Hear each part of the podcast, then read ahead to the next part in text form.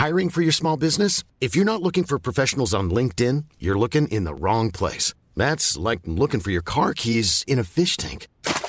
LinkedIn helps you hire professionals you can't find anywhere else, even those who aren't actively searching for a new job but might be open to the perfect role. In a given month, over 70% of LinkedIn users don't even visit other leading job sites. So start looking in the right place. With LinkedIn, you can hire professionals like a professional. Post your free job on linkedin.com/people slash people today. Et maintenant, voici les vedettes de notre spectacle. J'aimerais bien qu'on pose nos armes et qu'on discute. Bon, bah lui, il va me prendre la tête. Jack, je veux que vous me dessiniez comme une de vos françaises. Ah non, et c'est chouchou, je veux, pas la moche Zut, rezut et rezut derrière Ah, je vois, monsieur se fout de moi Monsieur fait d'ironie Mais où est-ce que vous vous croyez, merde Au cirque? Ben ça, c'est du spectacle. Vous aimez le cinéma Nous non plus. Bonjour, bonsoir à toutes et à tous. Alors je ne sais pas si vous en êtes rendu compte, mais il vient de se passer quelque chose d'extraordinaire au sens euh, littéral du terme, quelque chose euh, d'inédit qui sort totalement de la logique euh, implacable et répétitive du monde. Une petite révolution, une chose que l'on pensait impossible, qui n'adviendrait jamais. Depuis des temps immémoriaux, le déroulement des événements était figé dans une répétition, que dis-je, un rituel annuel, immuable, toujours le même, sans aucune surprise, jamais décevant dans son impitoyable nullité. Et puis cette année, soudain, la lumière, la révélation, l'inattendu, la surprise, le choc. La cérémonie des Césars n'était pas chiante à mourir. Pire, j'ai passé un bon moment. Que se passe-t-il? La réalité a-t-elle encore un sens? Vais-je finir par trouver Rachida Dati crédible en ministre de la Culture? Et tout cela a-t-il bel et bien été réalisé sans trucage? Ça dépasse tout ce que j'ai pu imaginer. Salut les amis Hello Salut Je- je- je- C'est fou ce qui s'est passé quand même. hein. Je suis pas le seul. D'accord. Euh, au, au début, je pensais que t'allais parler, je sais pas, de l'avortement. Enfin, tu vois, genre de. Ah, moi je pensais que parler de- des tweets de Simon, donc tu vois encore autre chose. on n'est pas tourné. Alors bon, que ça, le mais ça sujet marche, était tellement ça marche plus pour les trois sujets en fait. Ça marche pour les trois. Peut-être un, un petit, euh, on peut faire un, un petit euh, débriefing collectif de cette cérémonie des Césars pour commencer. Qu'est-ce que vous en avez pensé plaisir. Pourquoi est-ce qu'elle a été euh, pas un peu meilleure que les autres? Ça a été une soirée agréable. Enfin vraiment, hein, moi je, je le dis euh, très sincèrement, à deux trois moments de gênance inévitables. euh, Oui, comme mais même Juliette la- la Binoche, gêne- que les moments de- Binoche- Ah, moi, je pensais Ah, pas à Juliette ça. Binoche, elle était gênante. hein, Moi je pensais à Danny Boone Danny Oui. Boone, Mais et c'était- Paul Mirabel. Mais attends, Danny Boone, la dernière fois qu'il est venu, il faisait semblant d'être rigolo avec un smoking en jogging, quoi.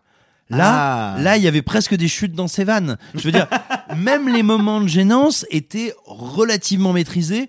Le pire truc probablement, c'est que comme chaque année, il y a encore eu des artistes français qui sont venus apporter leur CV à un artiste américain en pensant que c'est Euh, rigolo. On aurait Alors- dû mettre ça dans le bingo. Hein. Ah ouais, ouais, on a- on a- parce que notre bingo était pas dingue. Déjà, il y avait pas Jérôme Commandeur, ce qui pour moi est quand même une faute, parce que c'est le seul gars qui arrive à être drôle à chaque fois qu'il vient présenter un vrai. César, ce qui est quand même vraiment pas évident. Euh, mais euh, ouais, la, la cérémonie était euh, plutôt sympa. D'autant plus que bah, Sophie et moi, on a eu la chance d'y assister en vrai. Et en vrai, bah, c'était euh, exactement comme à la télévision, mais en vrai, quoi. Voilà, c'est ma contribution euh, au monde. Merci beaucoup. J'ai l'impression qu'elle était globalement plus équilibrée. Euh, un petit peu comme si euh, fort ou plutôt euh, redoutant les audiences en berne des années précédentes et le caractère, on va dire, particulièrement scruté de cette édition où on savait déjà depuis quelques jours Mm. que Judith Godrèche allait s'exprimer et où de toute façon les événements de ces dernières semaines faisaient que les regards se, se tournaient progressivement, inexorablement vers la, vers la cérémonie. Moi j'ai trouvé qu'elle était, oui, c'est ça, plus équilibrée et c'est peut-être aussi dû tout simplement au fait que euh, bah, il y avait d'excellents films partout de tous les côtés. Ouais, ouais, ouais, très très beau palmarès. Hein. euh. On va, on va- on va le commenter, on va faire un petit tour du palmarès et puis on va revenir sur nos pronostics. Non, mais ce, que- ce qui était un- peut-être intéressant de dire, c'est que euh, pour une fois, j'ai le sentiment que souvent il y a des prises de parole politiques, publiques, des interpellations du ministre qui sont toujours un peu lourdingues. qu'on a toujours l'impression que c'est le petit monde du cinéma qui vit que dans, dans coupé des réalités du monde. Or là, on a là cette cérémonie, elle était en prise avec le monde pour le coup. Elle était vraiment en prise avec l'actualité, avec le réel, avec évidemment euh, la déclaration, la très belle déclaration de Judith Godrèche. Mhm. Euh, mais aussi euh, quelques prises de position. Je pense à celle sûr. nota- notamment autour de, de- de- du conflit au Proche-Orient. Euh, je sais pas, c'était. Euh, et- et- et moi, dans les moments de gênance, alors je, je suis peut-être la seule personne autour de cette table, mais moi, Paul Mirabel m'a fait rire. Non, Ah, mais tu aussi, rigolais hein. pas quand tu nous as dit ça sur Ah non, non, WhatsApp non, vraiment, non, non. Je, moi, ça m'a vraiment, il m'a fait. Moi, j'aime, moi, j'aime bien son personnage de gêne. Ça, me- Mais ça moi, marche je l'aime moi. bien, mais je trouve que ça marchait pas là. Et puis c'est trop long, 8 minutes. Non, mais c'est surtout que. Et surtout là pour la première fois, il était vraiment gêné. Il était pas dans un personnage. il était vraiment gêné, ce qui était pas tout à fait comme d'habitude. Ouais, puis c'est surtout que le bon euh, parenthèse euh, Paul Mirabel parce qu'on va pas parler de lui pendant 5 minutes non plus, mais euh, mais Paul Mirabel, il a un personnage depuis quand même maintenant plusieurs années. Le problème c'est que pour moi ce personnage-là, il en a fait le tour. Donc quand le gars débarque pour donner non pas un ni deux, mais trois Césars, je crois, parce qu'ils filaient Ouais. tous trois Césars les uns à la suite des autres. Il y a un moment où tu fais bon, le personnage il était déjà usé avant la cérémonie. Là, c'est sûr qu'on a atteint euh, un point de rupture en ce qui me concerne. Mais si on n'est pas, si on pas, si on n'est pas déjà familier, pardon, du Voilà, travail de. Paul Mirabel, bah là pour le coup, je pense ça. que ça fonctionne super bien. ouais. Ma mère, elle connaissait pas Paul Mirabel avant, Ah, avant la cérémonie des Césars. Enfin, veux Donc dire, elle a dû passer un chouette moment, quoi. Parce que le gars a du talent. Hein, Moi, moi, c'est la deuxième fois que je le vois. hein. Enfin, je veux dire, moi, je, je- je l'entendais vaguement un peu sur France Inter et je l'avais vu euh, parce Dans que j'avais, vu, J'ai, essayé d'ailleurs la dernière saison, je me suis fait chier. C'est tellement bien. Bon, les Césars. Mais c'est Bon. mieux que les. les Césars. Les Césars, les Arthur, films. Arthur, on t'a pas entendu. Euh, peut-être Euh, un, un petit mot général sur la cérémonie. Ensuite, on va se faire. euh, Bah sur les moni- cérémonies, moi je dois vous avouer que je l'ai pas beaucoup vu parce qu'en fait je travaillais. J'étais, Mais faut oui. savoir qu'en fait il y a un tapis rouge, donc j'ai fait le tapis rouge euh, en tant que journaliste combini. Mais pendant la cérémonie, j'étais dans un tapis rouge sous l'Olympia où viennent les récompenser avec leur petit César, faire leurs photos et, euh, Ouais. et avoir des interviews. Donc en fait, euh, entre le moment où je montais mes interviews et euh, Adèle Exarchopoulos arrive et machin, j'ai pas vu grand chose. Ce que j'ai vu par contre, c'est, euh, je dois le dire, hein, enfin pardon si je me la pète un peu, mais Adèle Exarchopoulos s'est un peu arrêté au moment où euh, Ju- Judith Godrèche a, a fait son discours. Et il y avait aussi Valérie Donzelli et Audrey Diwan qui étaient là. Et il y a eu une espèce de silence d'aplomb où tout le monde était derrière ces trois grandes femmes à écouter Godrèche et c'était un moment assez fort. Et non, euh, moi ce que je retiens euh, au-delà de ça, c'est qu'on s'est quand même, en dehors de ce que moi j'ai vécu, je veux dire, euh, on s'est quand même pas mal planté.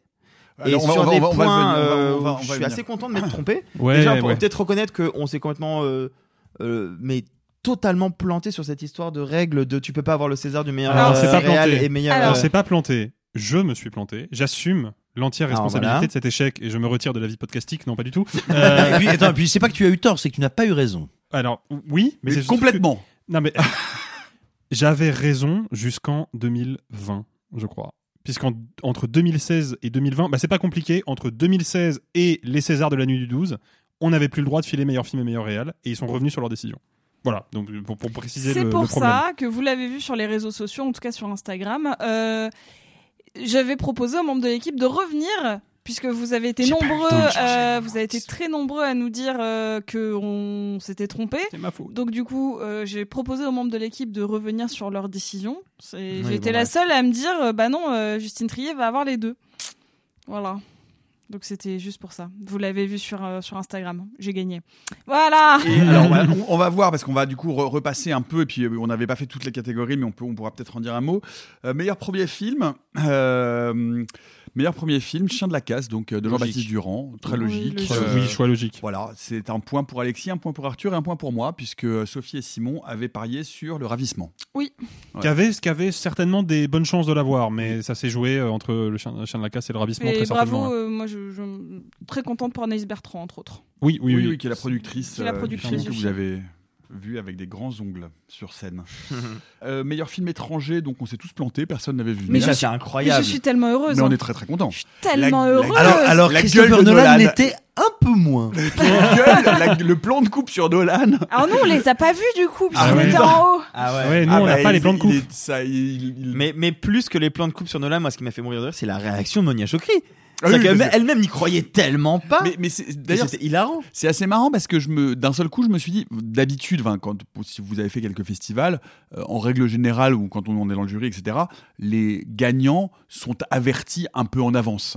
Là, j'ai l'impression qu'ils le sont vraiment pas du tout. Ah non, hein. non, Ah ils non le sont non pas. non. Ah non, non, non, non, non, c'est- ils le sont pas. Après, et- il peut y avoir des bruits de couloir qui font que bah, tu te fais spoiler, entre guillemets, ton, ton prix ou ton absence de prix, mais là, Mm. non, Monia Chokri ne savait pas. Et non seulement ils, ils, le- ils, ils le sont pas, mais en plus, moi j'ai vu une interview d'un acteur, je ne sais plus qui, qui disait euh, avant, euh, avant le prix, il voit une caméra qui arrive vers lui, donc il pensait que ça allait être lui, sans réaliser qu'en fait il y a des caméras devant tous les candidats, les, euh, les- les- pas les candidats, mais les, les nommés, Ouais. et, euh, et que du coup, non, tu sais vraiment, vraiment pas. Et Cannes, en fait, c'est juste que tu sais que ton film est, est primé puisque tu es rappelé, mais tu sais pas forcément pourquoi. Tu C'est peux ça. essayer de deviner, mais tu sais pas C'est exactement pour ça qu'on dit est-ce qu'on a été rappelé ou non? Parce que s'il y a des équipes étrangères qui étaient en début de festival, elles doivent revenir dire qu'elles ça veut ont un prix, mais pas tu sais pas lequel. bien sûr, ouais.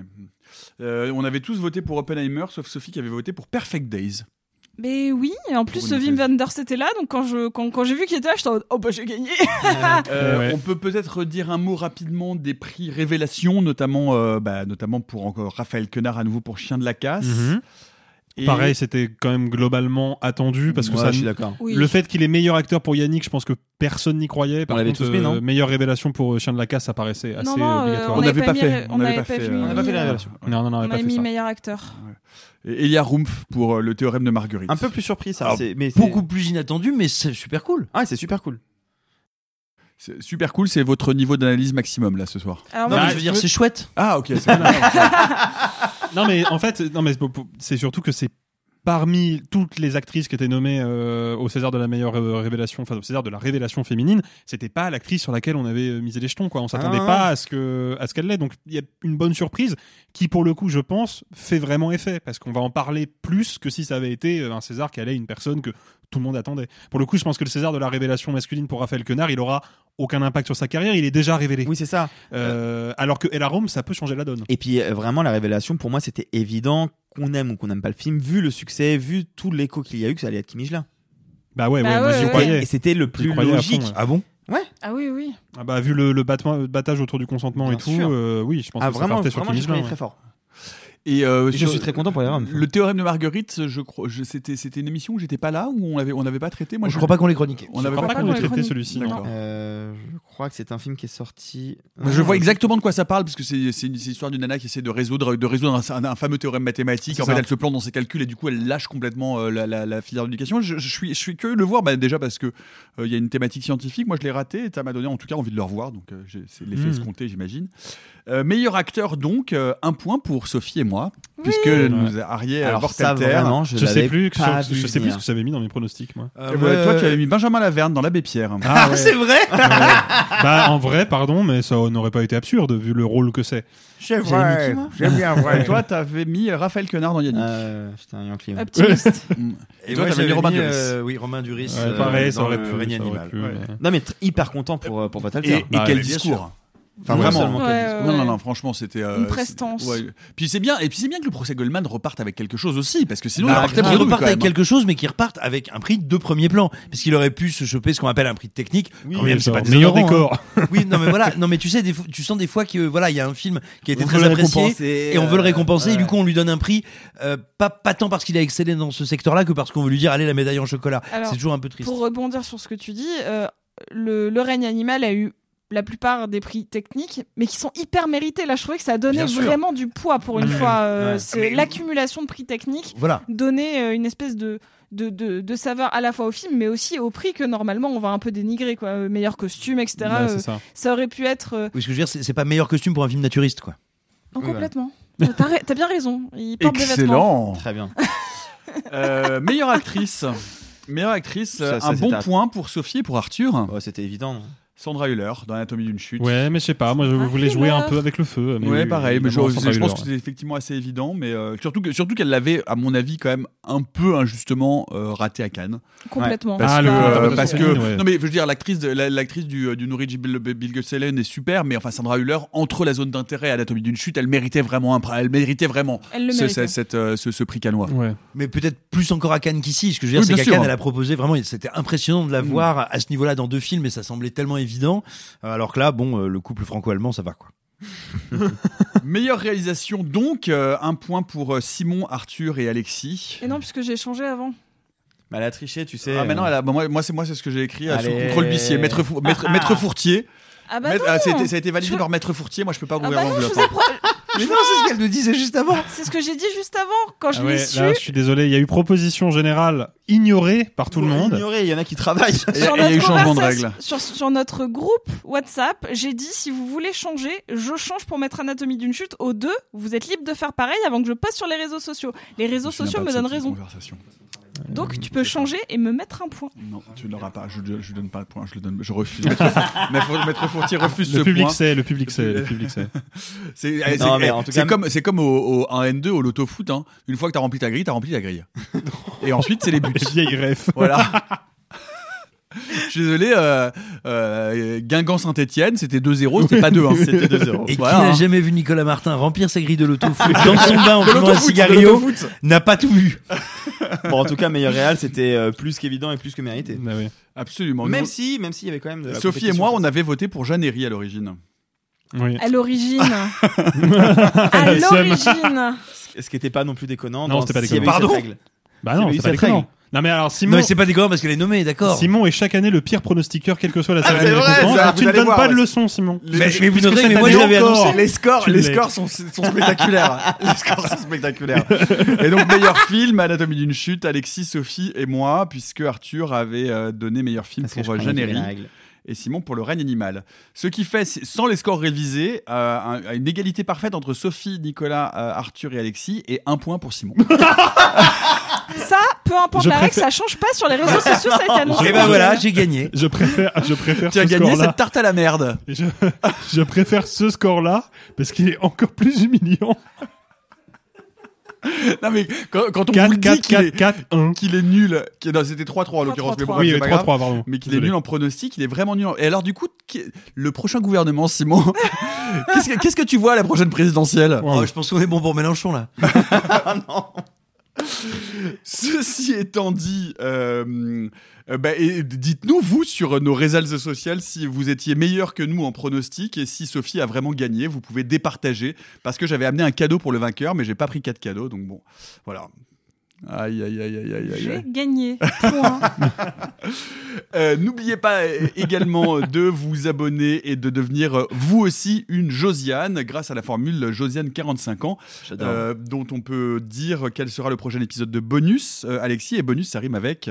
Euh, ça rime avec euh, Malus. Malus, exactement. bah, je me tourne Ah, vers Simon ça va. parce que parce que Simon, c'est ton. euh, C'est ton malus. Donc dans ce nouvel épisode de d'après une histoire fausse, euh, c'est le premier épisode consacré à Stephen King.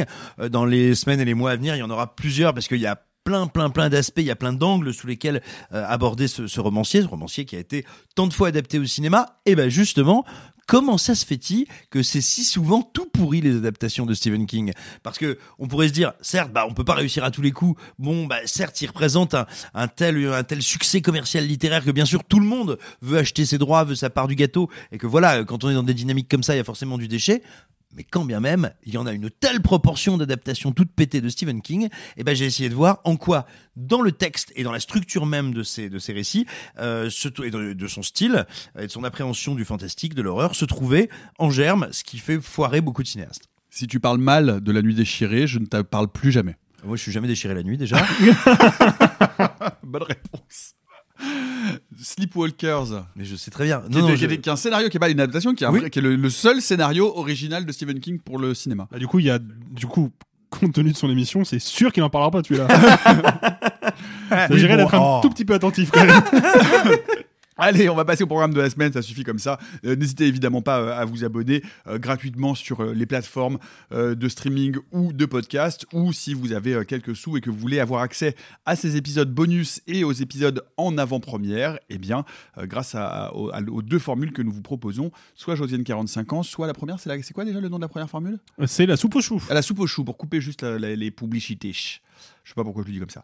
Euh, bref, allez, on passe au programme de la semaine. Cette semaine, ils sont partout, dans les villes, dans les campagnes. Ils sont dans la jungle et dans les réserves chez Lisandro Alonso. Ils sont dans l'espace chez Johan Renck. Ils sont dans l'édition chez Cord Jefferson. Mais surtout, ils sont dans le désert, cachés sous le sable, prêts à bondir pour égorger le premier Harkonnen qui passe. Et ils ont même des gros animaux de compagnie avec une bouche en forme d'anus denté.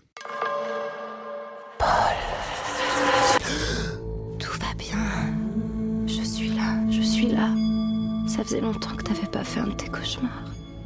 Raconte-moi, de quoi tu es arrivé Ce ne sont que des fragments. Rien n'est clair. C'était vraiment la présentation la plus pétée de l'histoire de la critique cinéma de Oui. Dune, deuxième partie de Denis Villeneuve avec je suis contente Timothée, qu'on voit la même chose chez ces gros Ah, verts. Timothée Chalamet, Zendaya, Rebecca Ferguson, Javier Bardem, Florence Pugh, euh, Charlotte Rampling, Stellan Skarsgård, Christopher Walken, Austin Butler, Léa Seydoux, Dave Bautista, Josh Brolin, Poug. Pug, Pug, Florence Pug, Pugh. Pew, Pew. Pug, ça va. De toute façon, vu son rôle, Pug. Hein. Est-ce t'as piou les alors, os Alors, ce que je vous propose, puisqu'il y a des avis discordants autour de la table, Oh, de, avant de vous écharper, je propose de faire un petit tour de table rapide pour savoir où vous vous placez respectivement. En 30 secondes Rapide. Et ensuite, on rentrera euh, dans le, dans le vif du débat. Alexis. Euh, bah écoute, euh, moi j'avais pas aimé le premier Dune de Denis Villeneuve, quand bien même j'ai de la sympathie pour le travail de Villeneuve, je le trouve pas extraordinaire en tant que cinéaste, mais il y a toujours des choses qui m'intéressent dans son cinéma et qui même parfois me passionnent. C'est le cas notamment de Premier Contact. Euh, J'aime aussi beaucoup son Blade Runner. Avec le premier Dune, ça avait coincé parce que j'avais le sentiment d'assister déjà à un film de SF très rigide, très froid, très clinique avec assez peu d'idées euh, esthétiques, et puis surtout un gros trailer qui passait son temps à m'annoncer une suite sans jamais mener à terme euh, les graines de son propre récit. Et donc euh, bah, j'attendais quand même un peu d'une deux en me disant bon bah il va peut-être enfin se passer des trucs, ça va être spectaculaire. C'est encore plus mauvais que le premier. Voilà. Simon. Bon, c'est une bouillie informe, il n'y a, pas- y a pas de doute là-dessus, je suis d'accord avec Alexis. Mais, mais moi, il y a, y a quand même quelque chose qui me questionnait pas mal avec le, le cinéma de Villeneuve en général. Villeneuve, on le sait, il le dit, et puis il n'y a aucune raison de douter une seule seconde de sa sincérité. C'est un passionné de science-fiction. Et moi, je pouvais pas empêcher de me demander comment ça se fait que ce passionné de science-fiction, tous ces films, jusqu'à ce qu'ils se mettent à la science-fiction, je les trouve au minimum intéressants et parfois brillantissimes, géniaux, comme Ennemi, euh, comme euh, Polytechnique. Incendie Euh, j'ai- j'ai des réserves sur Incendie, mais c'est un très bon film. Voilà, même euh, même Sicario sur lequel j'ai de grosses réserves, c'est une proposition encore très intéressante. Comment ça se fait que ce type, dont je trouve la carrière assez passionnante, voire grande, jusqu'à la science-fiction, quand il bascule dans la SF, qui est pourtant moi un genre qui me passionne aussi, euh, je trouve ça presque irregardable. Bah donc moi c'est un peu ce qui m'intéressait euh, depuis longtemps sur la, enfin, me questionner sur la carrière de Villeneuve. Et pour le coup, il me semble que Dune 2 va tellement loin dans la destruction de toutes les notions de base du cinéma que là j'ai compris. Sophie. Bah, moi, je suis très triste parce que c'est pas un argument euh, critique recevable. Juste, c'est chiant, en fait. Je je suis hyper déçue. J'aimais pas, déjà pas beaucoup le premier parce que, pareil, je, je trouve qu'il y a une notion d'ennui euh, qui, est, qui est terrible. Euh, Je me demande où est passé le divertissement, euh, où est passée euh, la notion euh, de fougue, d'aventure, de vibration. Et euh, je, rev- je reviendrai dessus, mais pour moi, il y a un vrai souci euh, d'écriture et un vrai souci de montage, et non pas de montage de séquence, même si là aussi j'ai des choses à dire, mais sur une espèce d'harmonie entre euh, ce qu'on va montrer des méchants et ce qu'on va montrer des gentils, et comment on va essayer d'équilibrer le récit pour nous créer une tension narrative, comme on a pu le faire par exemple dans Star Wars, notamment dans la première trilogie. Et là, je trouve que ça passe complètement à côté. Je trouve que les personnages sont vides, je trouve qu'ils sont mono-expression, et je trouve que moi, je trouve pas le film hideux, loin de là. Euh, Je trouve qu'il y a des effets visuels plutôt agréables. Mais euh, il, il man- il manque un petit, euh, ne serait-ce qu'une une toute petite source de vie pour pouvoir m'attraper, quoi, en tant que spectatrice, même avant même de critique, juste en tant que personne qui a payé pour voir un film divertissant. Arthur? Euh, je pense que les trois personnes autour de moi euh, sont euh, aigries comme de la pisse, mais je pense que je suis un petit Comme peu de la vieille trop pisse. comme de la vieille pisse Hmm. bien rance. Je pense que je suis un petit peu trop dans le trop inverse, dans le sens où moi je suis euh, un vrai fan de Denis Villeneuve, mais vraiment vraiment fan dans vraiment la définition même du mot. Euh, J'avais trouvé le premier d'une parfait de bout en bout pour l'avoir revu juste avant. Je le trouve exceptionnel. Je vois pas grand chose à lui reprocher. Je trouve le 2 un tout petit peu, un tout petit peu en deçà, mais je le trouve brillant. Euh, je le trouve incroyablement courageux et je trouve que réussir à faire un film comme ça dans l'industrie hollywoodienne de 2024, c'est unique, c'est exceptionnel. Donc je suis sans, trop- sans doute trop dithyrambique, comme les trois sont sans doute trop volontairement euh, opposés à moi parce qu'ils aiment se battre et parce qu'ils pensent que ça va ramener plus de gens à écouter le podcast. Mais, euh, mais non, tout. pour moi, c'est très très très très grand. Alors, je, je sais que vous avez tendance à oublier que j'existe, je vous en veux pas. Non, non, mais vas-y, et que je parle trop aussi parfois, mais bon, ça, c'est. Je, je, je, Bah, tu peux le faire par plus court, par contre, s'il te plaît. Oh, oh, je, suis- je suis ton seul allié autour de la table. Non, non, non, non, j'ai besoin de toi là. J'ai besoin de toi. J'ai vraiment besoin. Parce que non seulement, autant que tu veux. non seulement je suis d'accord pour dire que Villeneuve est un excellent réalisateur et moi je trouve qu'il n'y a pas de faux pas dans sa carrière. Et deux, pour dire que d'une, enfin, je sais pas à quel point vous avez dormi pendant le film ou vous êtes pissé dans les yeux avant de rentrer dans la salle. Ah bah, Enfin, c'est compliqué par de rapport, dormir par rapport, quand même, par hein. rapport, par rapport vraiment au tout venant des blockbusters de science-fiction, Ah, il n'y a pas de comparaison possible. On peut critiquer le film sur tel ou tel point, mais déjà d'une, moi je, je- Oh, je- très beau jeu de mots. excellent. Il faut adapter Dune. Je veux dire, bien tout le sûr. monde s'y est cassé les dents. Jodorowsky, Lynch, c'est un bouquin quand on replonge dedans. Moi, je l'ai lu, je l'ai relu il y a pas très longtemps. C'est un bouquin difficilement adaptable. C'est un bouquin dans lequel il n'y a pas beaucoup d'action. C'est un bouquin très lent avec une temporalité très longue, avec avec énormément de dialogues à différents niveaux. C'est très difficile. Tous les choix que Villeneuve fait sont a priori les bons choix. Je trouve que la DA est remarquable, c'est d'une beauté plastique invraisemblable. Je suis tout à fait d'accord pour dire qu'il y a quelque chose de vertigineux dans l'adaptation de Dune qui peut faire écho à l'adaptation euh, de Peter Jackson du Seigneur des Anneaux, euh, même si je pense que c'est beaucoup plus difficile et que c'est effectivement peut-être une science-fiction un peu plus exigeante et un peu moins accessible. Et enfin, un cinéma grand spectacle qui redonne ses lettres de noblesse à la science-fiction littéraire et qui est capable de montrer, non pas comme Star Wars, les gentils contre les méchants, les rebelles contre l'Empire, mais des vraies Pardon. problématiques Bah, de sûr. religion, de fanatisme, des vrais enjeux de personnages qui sont pas des enjeux de oh je vais faire le bien ou je vais faire le mal, mais en Bien fait sûr. avec avec des personnages et des arcs narratifs extrêmement complexes. Donc moi je suis euh, heureux que ce film existe et, euh, et réconcilie le cinéma euh, de, de- à grand spectacle avec une science-fiction littéraire. Mais comme vous l'avez compris, nous ne sommes pas d'accord. C'est donc euh, nous allons organiser une sorte de duel, c'est ça? Bah, Duel ouais. à deux contre là, on- trois. là, on est installé dans une espèce de ring de catch. Mm, mm. Euh, ça va faire mal. J'aimerais bien que pour, le, pour lancer le duel, on ait le petit. euh, petite cloche? non, la- non, pas la petite cloche, on pourrait avoir l'extrait dans Rambo, genre Cette guerre, c'est pas moi qui l'ai voulu, mon colonel. Ok, validé.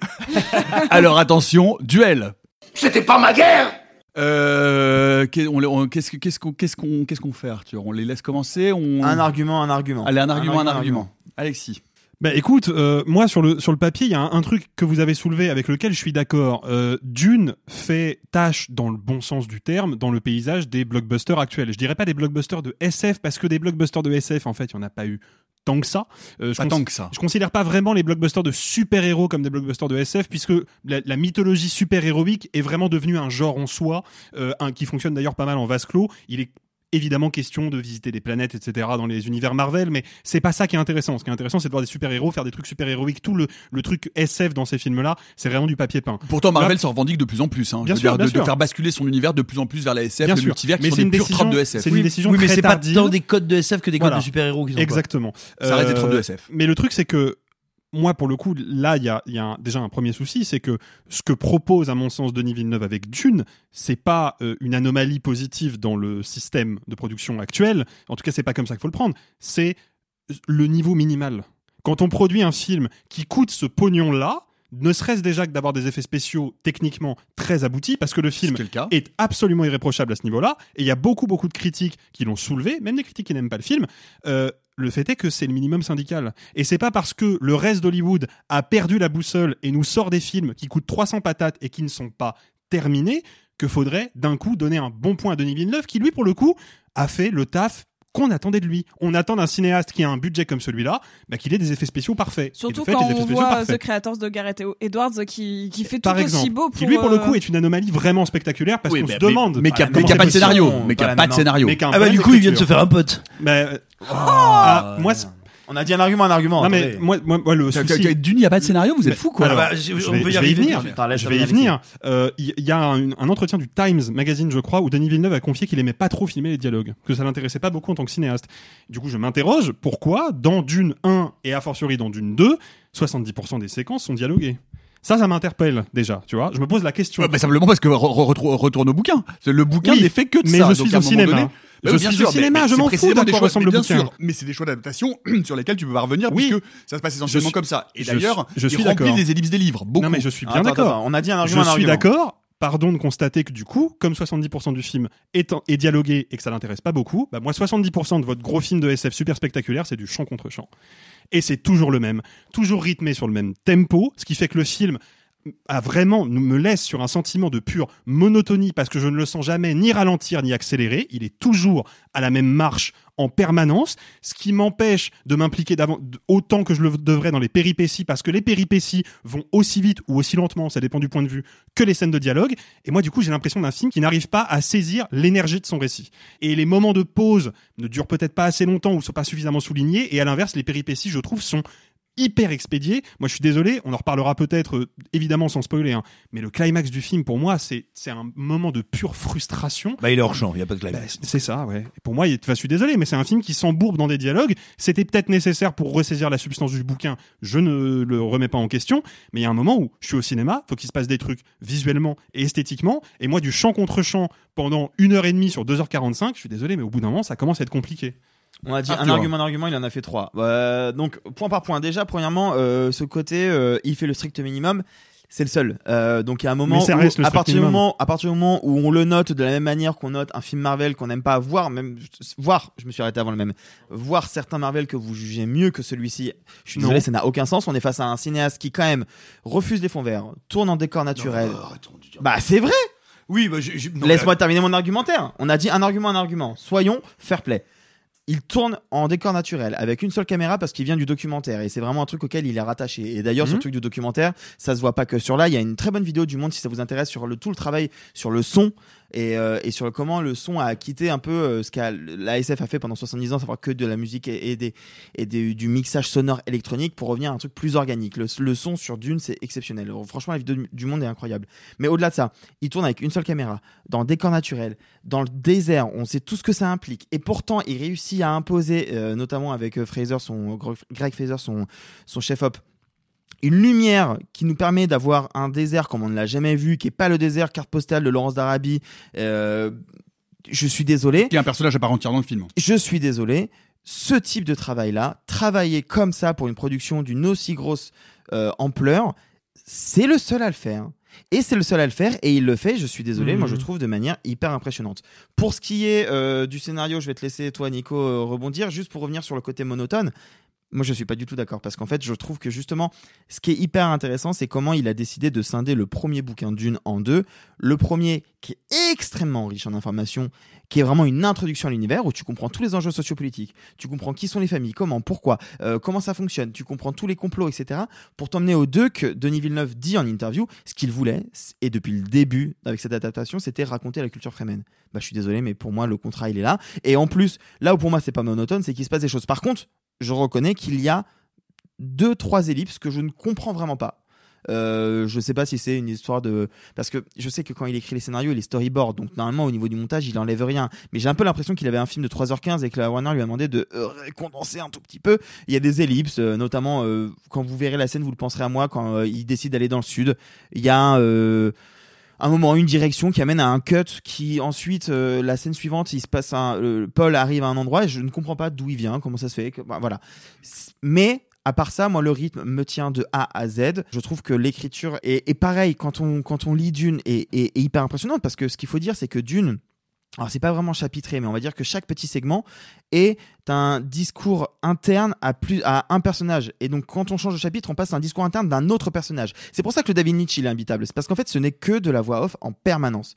Et il réussit à évacuer ça tout en gardant la profondeur de la plupart des personnages. Non, moi franchement, je trouve pas du tout monotone. Mais vas-y Nico, euh, prends le relais. Un, mot rapide sur, sur le scénario, puisque, euh, encore une fois, ce qu'on attend euh, précisément d'un film, ça n'est pas d'être, ça ça ça n'est pas le curseur de, de pousser le curseur de fidélité à 100%, ça n'aurait aucun sens d'être fidèle à 100% à un livre. C'est au contraire de faire des choix d'adaptation qui vont magnifier le matériau original. Or là, quand tu vois ce, la façon dont il construit euh, ces deux euh, chapitres de Dune, euh, il faut préciser que le Dune originel, c'est deux livres mis bout à bout. hein, c'est Dune Ouais. et le prophète de Dune. Le troisième tome, ça passe à une autre. On est beaucoup plus loin dans le temps. C'est le Messie de Dune et d'ailleurs on, on s'y oriente. Mais là, je trouve que tous les choix scénaristiques qui sont faits dans un livre qui est notoirement difficilement adaptable parce que un livre terre cérébral très bavard qui a, il faut le dire, aussi un peu vieilli. Relisez Dune, c'est pas du tout. euh, c'est Ouais. comme le Seigneur des Anneaux. C'est pas des lectures, c'est des lectures dont on garde des super souvenirs parce qu'on découvre ça souvent à l'adolescence. Moi, je l'ai relu il y a pas très longtemps. Je vais pas dire que Dune est un mauvais livre, mais je peux dire par exemple que chez Frank Herbert, il y a des livres que je préfère à Dune. Euh, je le prends, je trouve que c'est un grand livre. J'ai toujours cette curiosité de me dire pourquoi est-ce qu'en France c'est toujours le numéro un des ventes de science-fiction année après année? Parce que je trouve pas que ce soit un livre si facile et si ouais. page turner que ça. Euh, par ailleurs, mais pour, pour finir, donc je trouve que tous les choix sont des bons choix, notamment euh, ce qu'il fait dans Dune 2 du personnage de Sarah Ferguson, du personnage Ouais. de Zendaya, euh, qu'il arrive à nuancer et alors je suis d'accord sur le sur le montage et je pense qu'on sera tous d'accord pour dire autour de la table qu'il y a manifestement une version longue qui se cache derrière ou qu'à un moment donné il y a des choix et des coupes qui sont un peu brutales. Ça on est tout à fait d'accord, mais encore une fois, c'est comme dans Blade Runner 2049. On peut ne pas, enfin, on peut trouver des défauts à Blade Runner 2049. Faire une suite à Blade Runner, c'était tellement casse-gueule Ouais. d'une suite industrielle avec ce niveau de budget-là pour réussir à sortir ce film-là, qui n'est certes pas parfait, mais qui est ni une répétition, beaucoup, par qui est ni une suite directe, qui est à la fois un hommage, en même temps un film totalement villeneuveien. Et ben, je trouve qu'il a réussi à s'approprier le matériau.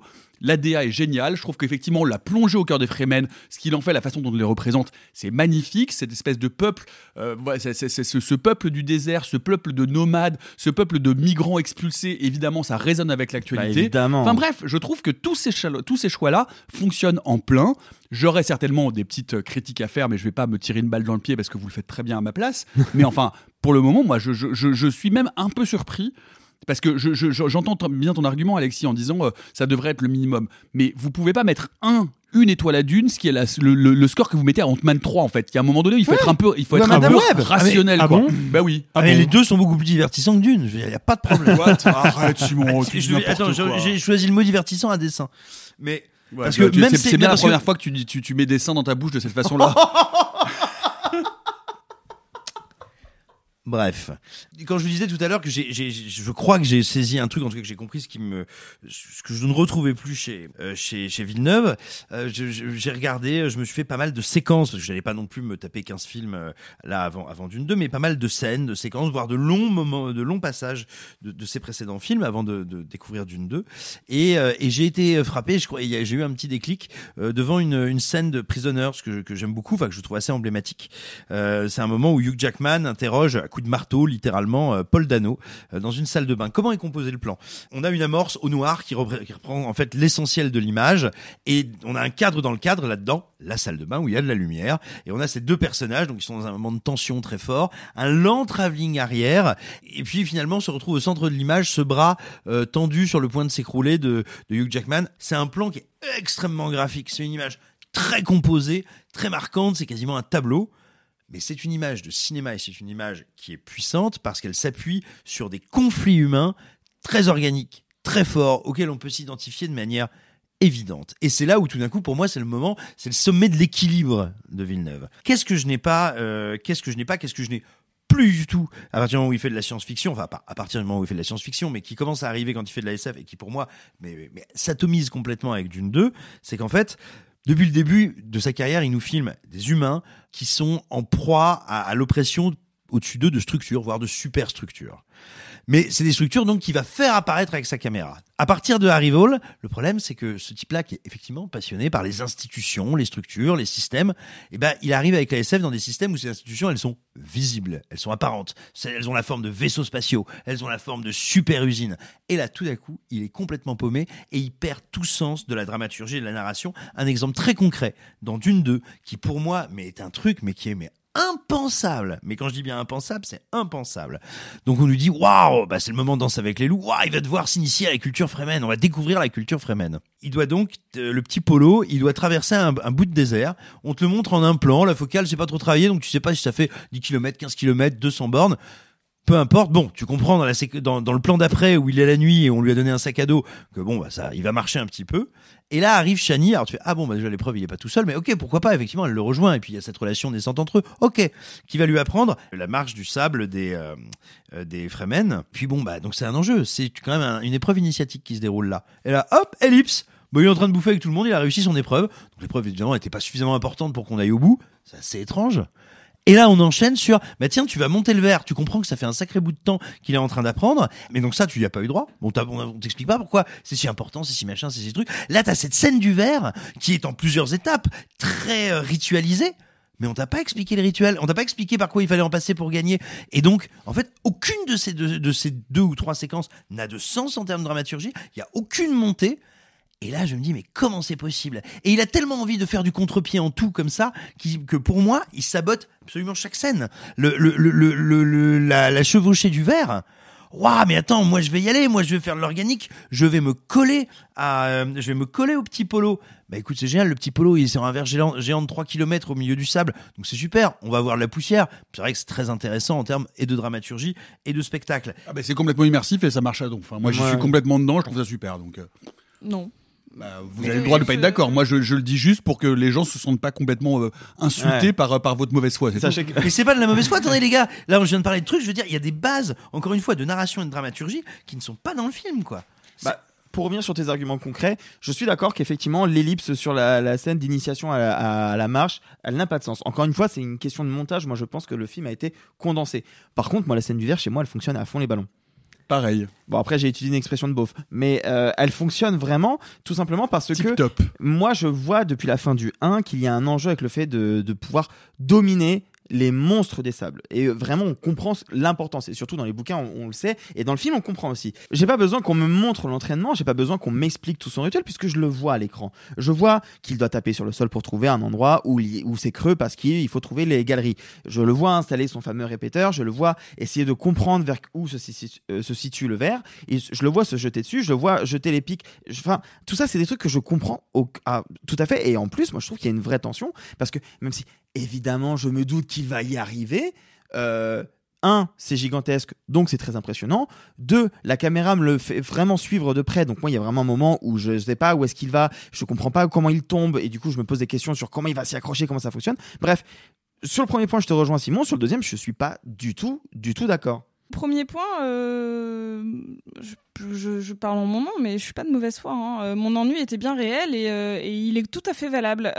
Deuxième point, moi, ce qui me gêne particulièrement dans le film, donc je l'ai dit, c'est un, pour moi c'est un souci euh, à la fois de montage euh, sur des séquences et notamment euh, là on parlait de la scène du verre qui pour moi est, une des scènes qui fonctionne à peu près dans le film. Il y a d'autres sé- séquences hein, qui fonctionnent. Je dis pas que le film est à 100% raté. Le souci c'est que Simon on a très bien parlé, il y a un manque d'iconisation par les plans.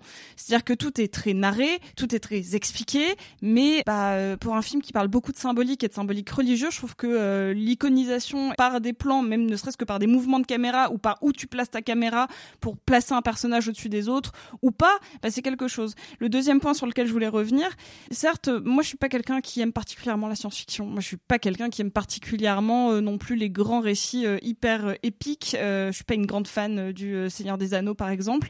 Cependant, je suis une grande fan de Villeneuve.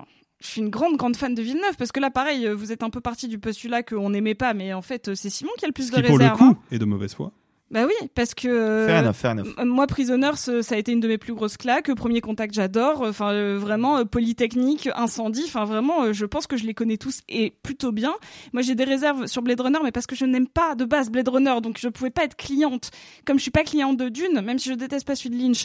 Et juste là moi ce qui me gêne, c'est la notion de combat. C'est-à-dire que je demande pas du sang, je demande un peu de violence. C'est-à-dire que euh, non mais ça a l'air anecdotique mais il y a une scène d'arène qui est sur le papier une très très jolie scène. Il y a un vrai parti pris esthétique. A une notion très grande. Là, euh, je, suis. On, parle toujours de ces euh, de ces films catastrophes où on se dit euh, oh là là c'est bête, on voit pas les gens. Bah là, moi, l'arène numérique, euh, les, les, les petits personnages, les petits euh, figurants euh, numériques, mais je suis désolée, j'ai l'impression qu'ils étaient générés en IA. Et je dis pas que c'est moche, mais j'avais l'impression d'avoir une espèce de de masse sans réaction, sans tension, sans close-up, sans donc sans plan rapproché pour voir des vraies expressions qui pourraient donner une intensité, parce que le combat en plus n'en a pas. C'est-à-dire que moi, je demande pas à ce qu'il y ait des giclées de sang ou des boyaux ou des trucs comme ça. Mais par contre, dans le divertissement, je veux au moins que ça ait l'air de faire mal. Parce que là, il y a même pas un espèce de plantage de couteau dans une carotide. C'est-à-dire que fla fla, fini. Mais non, c'est un combat qui nécessite de la tension, qui nécessite de la peur, parce que moi j'ai été élevée avec ce genre de divertissement. Et que pour moi c'est important, encore une fois, d'iconiser. Là on a un super méchant qui est super bien incarné, entre guillemets, qui pourrait avoir la prestance, parce qu'il a un super comédien pour l'incarner, c'est ce que je voulais dire, euh, Austin Butler. Mais sa caractérisation, elle tient sur un post-it. Il est méchant il est juste caractérisé parce que bah euh, il- il tue une de ses concubines, servantes, ish. Tue tous les gens qui lui parlent. Non, mais- Et encore, bah, si c'était le cas, je voudrais voir un peu de violence, un peu de sadisme. Il a une scène avec la boîte, la super boîte qui fait mal, et on la voit pas parce que tous les moments qui pourraient euh, susciter quelque chose de viscéral est enlevé à moi pour être remplacé par du dialogue. Peut-être que je, je dis pas que le film est une abomination. Par contre, la note que je lui mets 1, elle est, elle est, elle est, elle est juste comparable à mon ennui. Elle est comparable à ce manque de sentiments que je peux avoir pour des personnages qui ne font que dialoguer où la caméra ne me donne pas un tant soit peu d'émotion. Et puis j'ajouterais que tu soulèves un point, et je serai très bref là-dessus parce qu'on va laisser la parole à la défense, mais tu soulèves un point qui est intéressant sur le personnage de, donc de Fade Rotha, qui est le, le gros antagoniste du film joué par Austin Butler, et plutôt très bien joué par Austin Butler, je trouve d'ailleurs. Cet antagoniste, il est caractérisé de manière extrêmement directe. On nous dit, c'est un salopard à tous les niveaux. Déjà, il a une tête de salopard, il est complètement glabre, il a la peau tellement blanche qu'elle est presque translucide, il a une espèce de, ouais, de, il a les dents noires, il est répugnant, et en plus, c'est un taré psychotique qui va tuer n'importe quelle personne qui l'a ne serait-ce qu'un tout petit peu contrarié. Moi, sur ce scénario-là, je me dis bon, bah ok, allons-y quoi. Les potards à 11 et on y va et on nous sort un grand méchant à l'ancienne, bien crade. Euh, bah, ce serait bien que la mise en scène suive cette caractérisation parce que le moment où on présente ce personnage-là, en- on- il y a, je crois, deux trois plans et ça y est, le personnage existe, il est plein cadre, zéro suggestion, zéro build-up, rien du tout. C'est bon, il est là et, euh, il tue quelqu'un gratos. Et voilà, c'est bon, on a, caractérisé notre méchant. C'est expédié à la truelle alors qu'il y avait moyen de le faire, euh, de faire monter un peu la sauce autour de ce personnage quoi. Juste, euh, ça c'est une réflexion que j'ai fait à Alexis euh, quand il y a son visage qui se découvre. Donc il faut savoir que c'est une caméra relativement fixe, mais qui a un jeu d'ombre qui fait que son visage euh, donc se soulève, euh, genre il relève la tête doucement. C'est le même plan d'iconisation entre guillemets que tous les films où il y a Jared Leto qui fait un méchant. Un peu de choses près. Je, je suis désolée, hein, mais je, je- pendant deux secondes j'avais oublié parce que j'ai des soucis de mémoire que c'était Austin Butler. Et je fais oh putain Jared Leto. Ah non non non. Et je dis ça sans aucune ironie.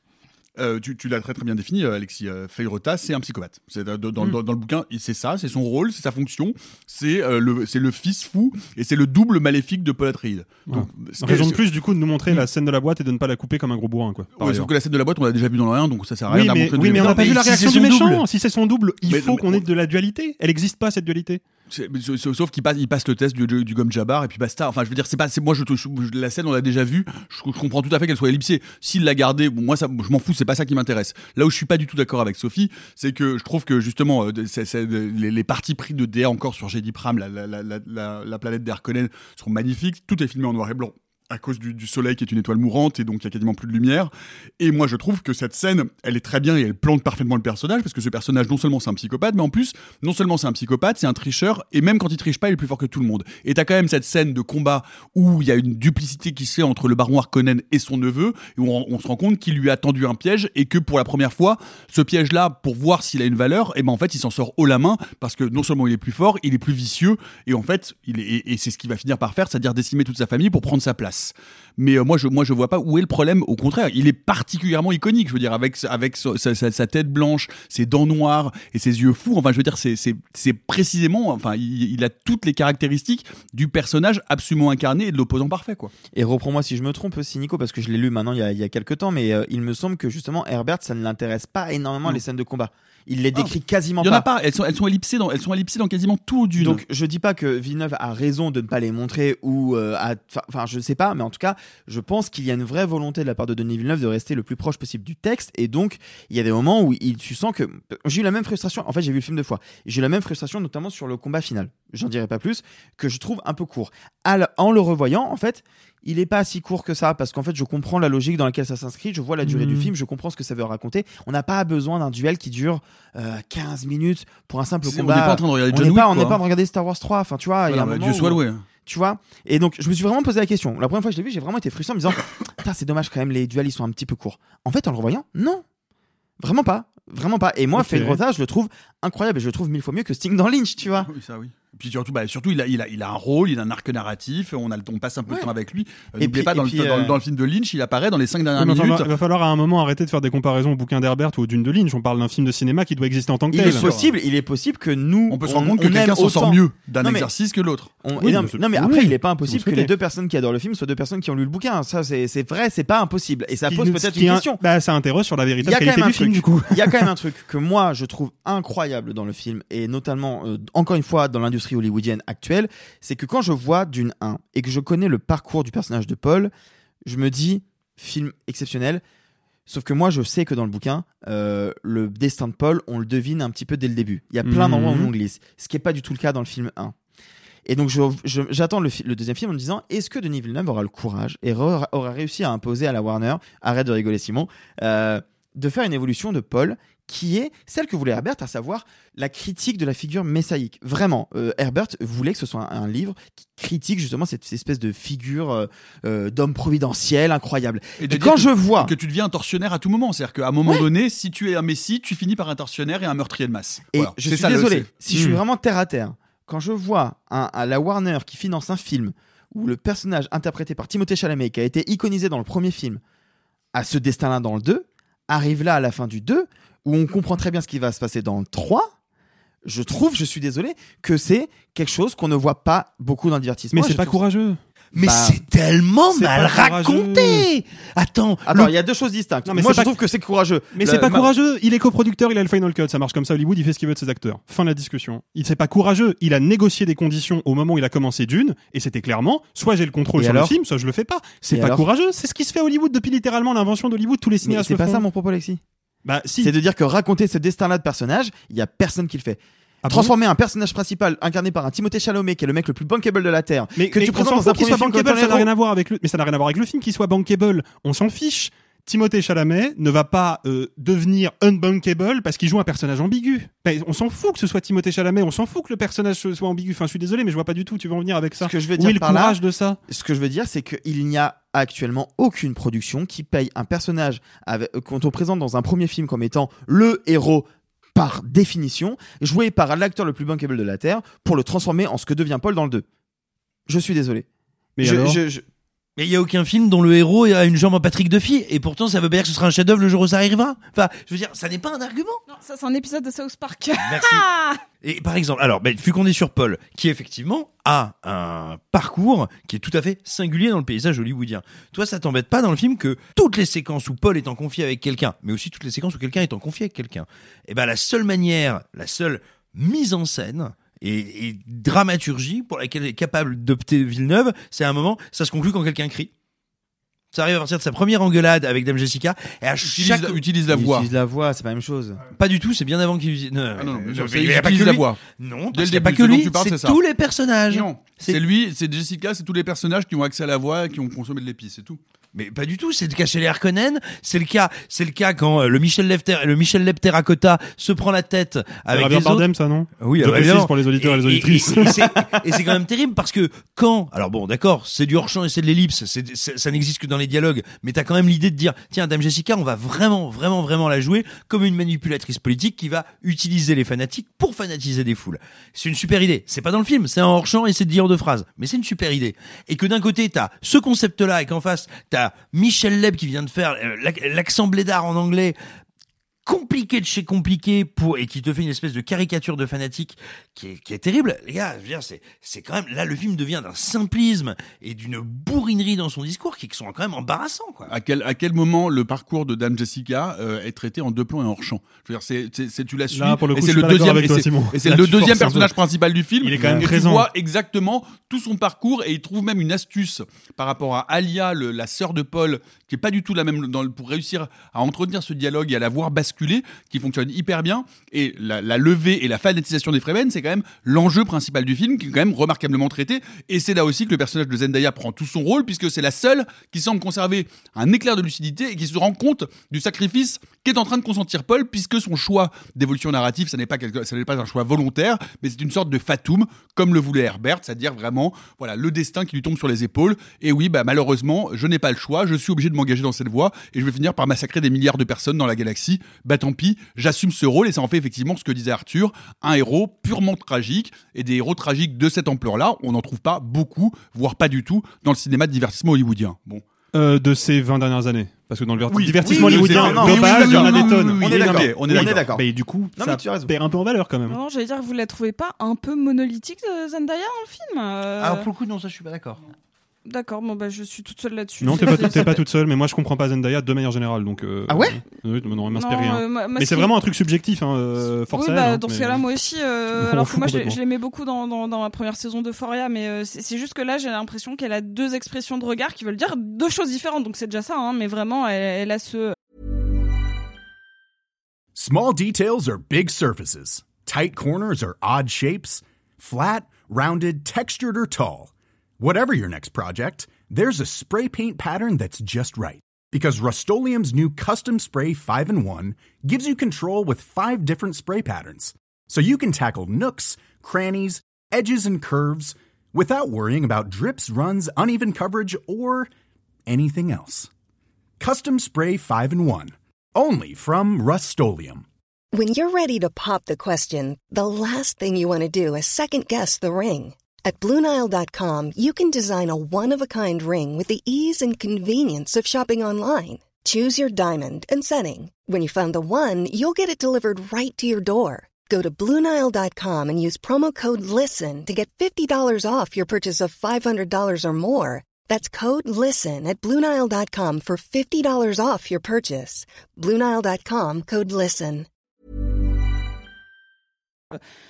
Hum, je suis suspicieuse, il y a un truc qui se passe mal ou hum, je suis euh, en colère et déçue.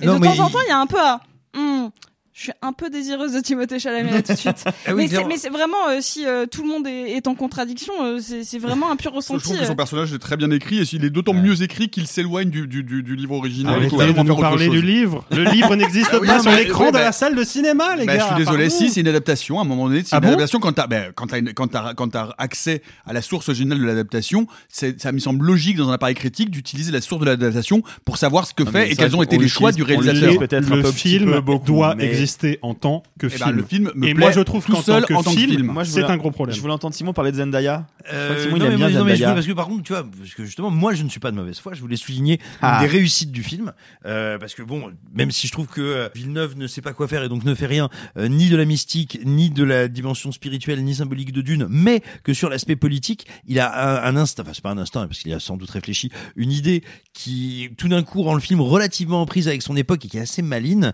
c'est de jouer les entre euh, ceux et celles qui veulent s'émanciper, ceux et celles qui veulent un messie, de le jouer sur un sur un délire générationnel. C'est Ouais. pas anodin que Stilgar et Dame Jessica soient dans le film, j'entends, je parle pas des comédiens, à peu près de la même génération, et que les plus jeunes, Bien sûr. eux et elles, disent non, non, nous on veut pas un messie, on veut s'émanciper nous-mêmes. Et ça, je trouve que cette séparation qui, de mémoire, est, est quand même beaucoup moins prégnante dans le livre, ça, ça marche pas mal, et ça, ça fait un parallèle avec notre époque, qui est assez rigolo. En vrai, euh... Je sais pas si rigolo l'objectif que je non mais rigolo, je veux dire qui est ludique, qui est marrant. Ouais, ouais. C'est une manière de, de relire le livre euh, pour le connecter à, à notre contemporanéité qui est, euh, euh, qui je trouve assez maline, voilà. Euh, non mais après moi j'ai un vrai, un- encore là aussi une raison, un truc qui me stupéfait dans le film. Bon ça fait longtemps et ça a commencé avant la SF. C'est pour moi ça, c'est vraiment un truc euh, qu'il a vraiment commencé à faire énormément avec Sicario. Que euh, le truc de de Villeneuve, c'est le pas de côté et c'est le et c'est le ha ha ha j'ai déjoué tes attentes pourquoi pas? Je vais faire une poursuite et ben aller dans un embouteillage immobile. Euh, je vais faire un film avec euh, une héroïne. Bah non, en fait, le héros, on le voit dans les 20 dernières minutes. Euh, je vais faire un film sur la, la guerre entre les cartels et les machins. Mais non, les institutions sont pas ce qu'elles sont, etc., etc., etc., etc. Mais là, dans Dune 2, j'ai l'impression que cette volonté de voilà de du, léger dévissage, du pas de côté, de, ne pas traiter comme attendu les, éléments, prend des proportions, mais qui sont très préjudiciables au film. C'est-à-dire que si tu veux, quand ton climax, c'est, euh, je t'as la scène où on explique la stratégie, où on dit, là on va lancer les bombes atomiques, là on va envoyer les machins, vous vous allez faire ci, vous vous allez faire ça, que la scène commence, et que là ça coupe, ça fait, papa, deux heures plus tard la bataille est gagnée, tu fais merde, c'était le climax. Oh, t'abuses. C'est pas vrai. Pardon? Non, il y a, il y a une ellipse, c'est vrai, mais on voit le début de l'attaque et la, la scène elle dure au moins 5 minutes. 5, 5 10 Sur minutes. 2h46 de film. Ouais, mais il y en a d'autres. hein. Bref. Euh, ouais, bah, merci pour non, le- mais- l'argument euh, final de haute Oui, volée. euh. non bah attends, et oh, un cran en dessous, hein, il y a d'autres scènes de baston. on va- si vous, on, va, on va pas se mettre à minuter le film pour savoir quelles sont la, la- On est d'accord que, enfin encore une fois, on un va pas revenir de- de là-dessus. on- y, il y a un problème de montage, il y a certainement un problème de timing, et qu'encore une fois. Euh, Villeneuve réintroduit des scènes qui ont été ellipsées, qui n'existent pas dans Dune. Euh, Est-ce qu'il en fallait plus? Est-ce qu'il en avait pas assez? Je sais pas. Moi, ce qui me sidère dans votre, po- dans, vo- dans votre position et dans votre, dans votre dureté vis-à-vis de ce film, c'est de pas être capable de relativiser et de relativiser la qualité de Mais ce film on- par rapport, encore une fois, à la production moyenne. On Et ne va pas voilà. relativiser par rapport à une production qui meurt. C'est pas comme ça qu'il faut faire. On va pas niveler vers le bas. Je suis désolé, niveler vers Moi, le je bas, pense pas que ce juste. soit, je pense pas que ce soit un nivellement vers le bas. Bah si, c'est un nivellement par le Ah bas. non, moi, je crois pas. Tu viens de dire qu'il fallait relativiser par rapport à la Je production je actuelle. pense qu'il faut, C'est je- faire du nivellement par le bas dans le texte, Je Nicolas. pense qu'il faut avoir conscience de dans quel panorama culturel et cinématographique les films s'inscrivent. C'est Bon. exactement ce que je viens de Voilà. dire. Euh, bref, euh, d'une deuxième partie de Denis Villeneuve avec Timothée Chalamet, Zendaya, Rebecca Ferguson, Javier Bardem, Florence Pugh, Charlotte Rampling, Stellan Skarsgård, Christopher Walken, Austin Butler, Léa Seydoux, Dave... Je, je- Ah, faut peut-être Vas-y, pas tous les faire parce que ça commence à Euh, devenir. et vous, est-ce que vous êtes plutôt gros vert des sables à tête d'anus ou Éric Zemmour? Vous pouvez nous le dire euh, en commentaire. C'est la même chose. Tout est pardonné. Tout est pardonné avec cette vanne. Et ça me rappelle, ça me rappelle, ça me rappelle une histoire. C'est deux grains de sable qui marchent dans le désert et l'un dit à l'autre euh, Tu retournes pas, je crois qu'on est suivi. Elle est mignonne. Elle est trop chou. Elle est vraiment Elle est mignonne, ouais. Elle est mignonne. Faut la raconter à des enfants, celle-là. Ouais, je peux- j'en ai une autre pour tout à l'heure alors du coup. il n'y a pas que les Césars dans la ville, il y a aussi la Berlinale, il y a Arthur à laquelle tu ne t'es pas rendu. Mais tu nous fais un petit compte rendu quand même avec une grosse présence française, ya. Ya ya ya. Non je voulais surtout en fait faire un pas. Non j'ai arrêté tout de suite. Je suis pas Simon. Je vais non je voulais juste en fait euh, profiter de, de la Berlinale donc qui est une des cérémonies les plus importantes et pourtant peut-être une des celles les moins commentées parce que souvent on s'en fiche un petit peu. Euh, Ouais. à raison ou pas mais à raison. Euh, il y a quand même un point intéressant avec euh, l'ours d'or qui au passage je trouve est la plus belle des récompenses. Vraiment le petit ours en or c'est vraiment beaucoup plus Ouais. mignon qu'une palme et euh, un lion bon après je veux bien les trois mais Surtout que la palme, c'est décevant, elle est dans une espèce Ouais, de petite mallette, et tu, tu sens que tu vas la fermer pour pas qu'il y ait de la poussière Et dessus et tu la verras Et jamais. t'as le nom de la marque de, de Ouais, diamant. Non, alors tout. que Oh. le petit ours, Et pour peu que t'en aies plusieurs et que t'aies aussi des lions, tu peux faire des petites scènes. Tu peux faire des combats. Waouh. ça c'est vraiment de l'actu. Tu prends toujours tes médocs, Simon, en ce moment ou- Non, en tout cas, ce que je voulais dire, c'est que euh, donc le palmarès est tombé euh, il y a quelques jours, et donc l'ours d'or a été donné à Mati Diop. Euh, que l'on a que la plupart des gens ont découvert avec son film Atlantique présenté à, au Festival de Cannes en 2019, si je me trompe C'est pas. ça, et récompensé d'un prix Grand du, Prix, du semble-t-il. Grand Prix, Grand Prix, oui, c'est ça. qui était quand même pas rien. Moi, Remis par Stallone, ce qui était un peu classe. Et moi, je trouvais le film assez incroyable. Et donc, euh, elle, elle, a, elle a la grande récompense de Berlin euh, pour un, un documentaire qui s'appelle euh, Dahomey, qui raconte euh, comment les certains pays subsahariens récupèrent leurs œuvres d'art pillées par l'Occident. Ce qui est intéressant avec le palmarès, parce qu'en dehors de Mati Diop, on pourra noter au passage, et ça c'est un petit peu plus surprenant, que l'ours d'argent, qui est l'équivalent du prix du jury, est, a été attribué à l'Empire de Bruno Dumont. Et donc ça, il y a vraiment que Simon qui peut être content, parce que... Je vous ai tellement épargné là-dessus, j'avais pris des notes par rapport à Dune et je vous ai, je vous ai épargné. Ouais, ouais, ouais, ouais, voilà, très bien. Non, moi, plus que le palmarès de Berlin, qui est ce qui est, voilà, je voulais plus qu'on revienne sur un point qui est quand même assez incroyable. C'est que depuis un peu moins de trois ans maintenant, on a donc eu Julia Ducournau, Palme d'Or à Cannes pour Titane en 2021. On a eu Audrey Diwan, Lion d'Or à Venise la même année pour l'événement. On a eu Alice Diop qui a eu le Lion d'Argent en Venise à 2022 pour Saint-Omer. Justine Trier, évidemment, Palme d'Or pour Anatomie d'une chute. Et donc là, c'est juste pour citer quatre femmes avec Mathilde Diop, ça fait donc cinq. Je, je pourrais citer aussi euh, Nicolas Philibert euh, qui a eu l'Ours d'Or l'année dernière.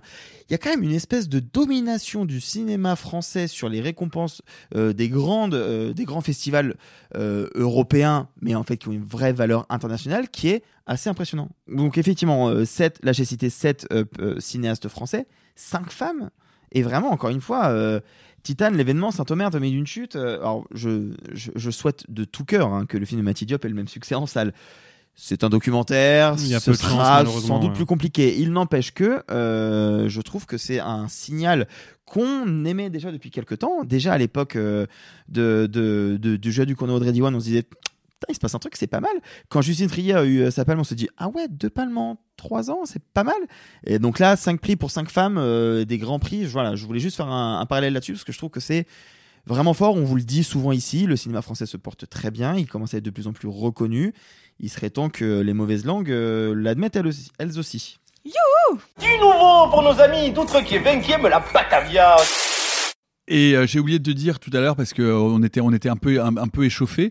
Euh, vous pouvez nous dire sur les réseaux sociaux si vous êtes plutôt team SAS, Sophie, Alexis Simon ou team Na, Nicolas Ah, la Arthur. team Na. La Na, team Na. mais. Non, c'est Na. C'est un peu naze, ouais, comme vos avis critiques. Ouais, Allez SAS, si tu décompression, veux. euh, tu vas te calmer. Ouais, ouais, c'est surtout, de euh, surtout euh, les, les, les vieux, les vieux romans pornographiques de, de Villiers. Euh.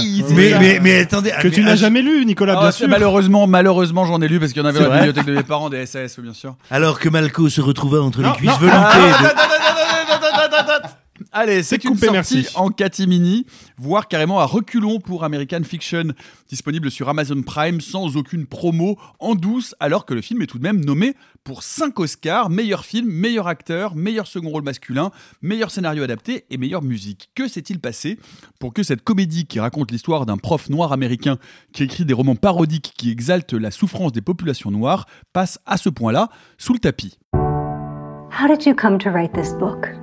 What really struck me was that too few books were about my people. Where are our stories? Where's our representation? Would you give us the pleasure of reading an excerpt? Yo, Sharonda, girl, you be pregnant again? If I is, Ray Ray is gonna be a real father this time around. American Fiction de Cord Jefferson avec Jeffrey Wright, Erika Alexander et Sterling K. Brown. Qu'avez-vous pensé de ce, de, de, de ce compétiteur planqué euh, des Oscars? Qui veut commencer, Alexis? Ça arrive pas tous les ans, mais ça arrive quand même qu'on ait des espèces d'outsiders du classicisme hollywoodien qui viennent se frayer un petit chemin comme ça aux Oscars. Et des fois, ça prend des proportions complètement hallucinantes, comme Coda, le remake de la famille Bélier, qui avait quand même eu l'Oscar du meilleur film, excusez du peu. Euh, ou même Spotlight, hein. on fait difficilement plus chiant et banal que Spotlight, et pourtant c'est lui qui a eu la récompense suprême.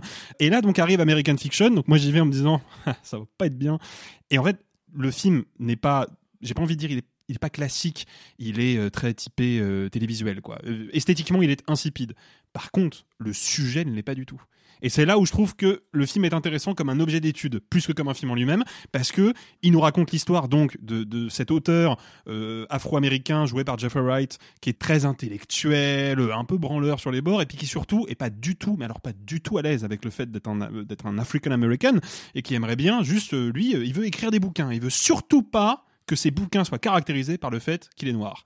Et puis, il se trouve que ces bouquins se vendent pas bien. Par contre, il y en a un qui se vend exceptionnellement bien. C'est le bouquin d'une jeune autrice qui, elle, pour le coup, a décidé de s'emparer de l'argot et de la langue des ghettos afro-américains et de placer son histoire dans cet univers. Et c'est un best-seller. Et c'est un bouquin qui est très dans l'air du temps. Et lui, évidemment, est très cynique et très aigri. Il déteste le livre. Et il décide un peu comme une blague d'écrire bah, sa propre version de ce que c'est qu'un bouquin que lui estime un peu opportuniste, qui va en plus nourrir les clichés autour des Afro-Américains et qui va plaire aux Blancs. Sauf que ce bouquin-là, bah, il atterrit chez son éditeur qui décide de le vendre et le bouquin se vend très très bien et c'est le début d'une espèce d'escalade de l'absurde. Et là où je trouve que le film a un point de vue super intéressant, c'est que justement, bah, peut-être qu'on a atteint ce, ce moment dans l'histoire d'Hollywood où les Afro-Américains sont suffisamment bien installés pour pouvoir faire des films qui sont vraiment des films classiques et des films qui justement posent des questions qui en fait sont des questions exclusivement afro-américaines. Comment est-ce que la littérature et de manière générale l'art et la culture afro-américaine doivent s'emparer de la question de leur propre représentation? Comment est-ce qu'on doit se représenter? Est-ce qu'on doit se représenter tel qu'on est vraiment, quitte à involontairement créer des clichés qui peut-être vont nous nuire? Ou est-ce qu'il faut au contraire qu'on s'en échappe complètement et qu'on se réinvente? En bref, qu'on se lisse et eh ben ça, c'est un questionnement qui ne touche pas particulièrement le public blanc parce que c'est pas quelque chose que, auquel les blancs sont confrontés. En fait, on s'en fout de savoir comment on va se représenter. C'est nous les dominants dans la société. Donc de fait, le fait que ce film-là, encore une fois, de facture tout à fait banal visuellement, et quand même dans son scénario ce genre de questionnement et que le film aille jusqu'aux Oscars, je trouve que c'est un objet d'étude passionnant. Après, c'est pas un film exceptionnel, c'est plaisant, ça se regarde très bien, c'est même assez drôle, et Jeffrey Wright est super, mais sinon c'est pas inoubliable. Sophie je, suis plutôt d'accord. Euh, je suis plutôt d'accord avec Alexis sur le fait que le film est, globalement euh, oubliable dans sa forme. Cependant, il euh, y, a deux trois trucs que j'ai trouvé assez euh, assez piquants. En, fait, depuis quelques années, on voit euh, pas mal de, discours sur les représentations afro-américaines au cinéma ou dans la société. Et je pense qu'il y, a eu deux type de, de vague, j'ai envie de dire. Et il y en a une qui a été très commentée, c'est toute la, la, la, ce que je vais appeler la vague Jordan Peele, à savoir la représentation dans le cinéma de genre. Et American Fiction mais d'ailleurs un petit coup de poing, euh, un petit coup de coude euh, sur euh, sur les dérivés de, de ce que Jordan Peele a, instauré. Notamment, pour moi, il s'en prend assez frontalement à des films comme Antebellum, qui était un, film de Gérard Bush et Christopher Renz avec Janelle Monae, qui était produit par Jordan Peele et qui représentait bah, Janelle Monae, qui se retrouve, est-ce que c'est un voyage dans le temps ou pas, mais qui se retrouve de nouveau dans un champ de coton avec des, blancs qui la fouettent et qui torturent des, des Afro-Américains. Et franchement, euh, moi je trouve ça assez, euh, assez courageux d'une certaine manière de dire mais en fait, vous participez pas forcément à quelque chose de très positif pour la représentation afro-américaine. Et je trouve que ça, dans un film à Oscar, euh, dirons-nous, je, trouve ça assez cool. on en pense qu'on veut, mais c'est une prise d'opposition.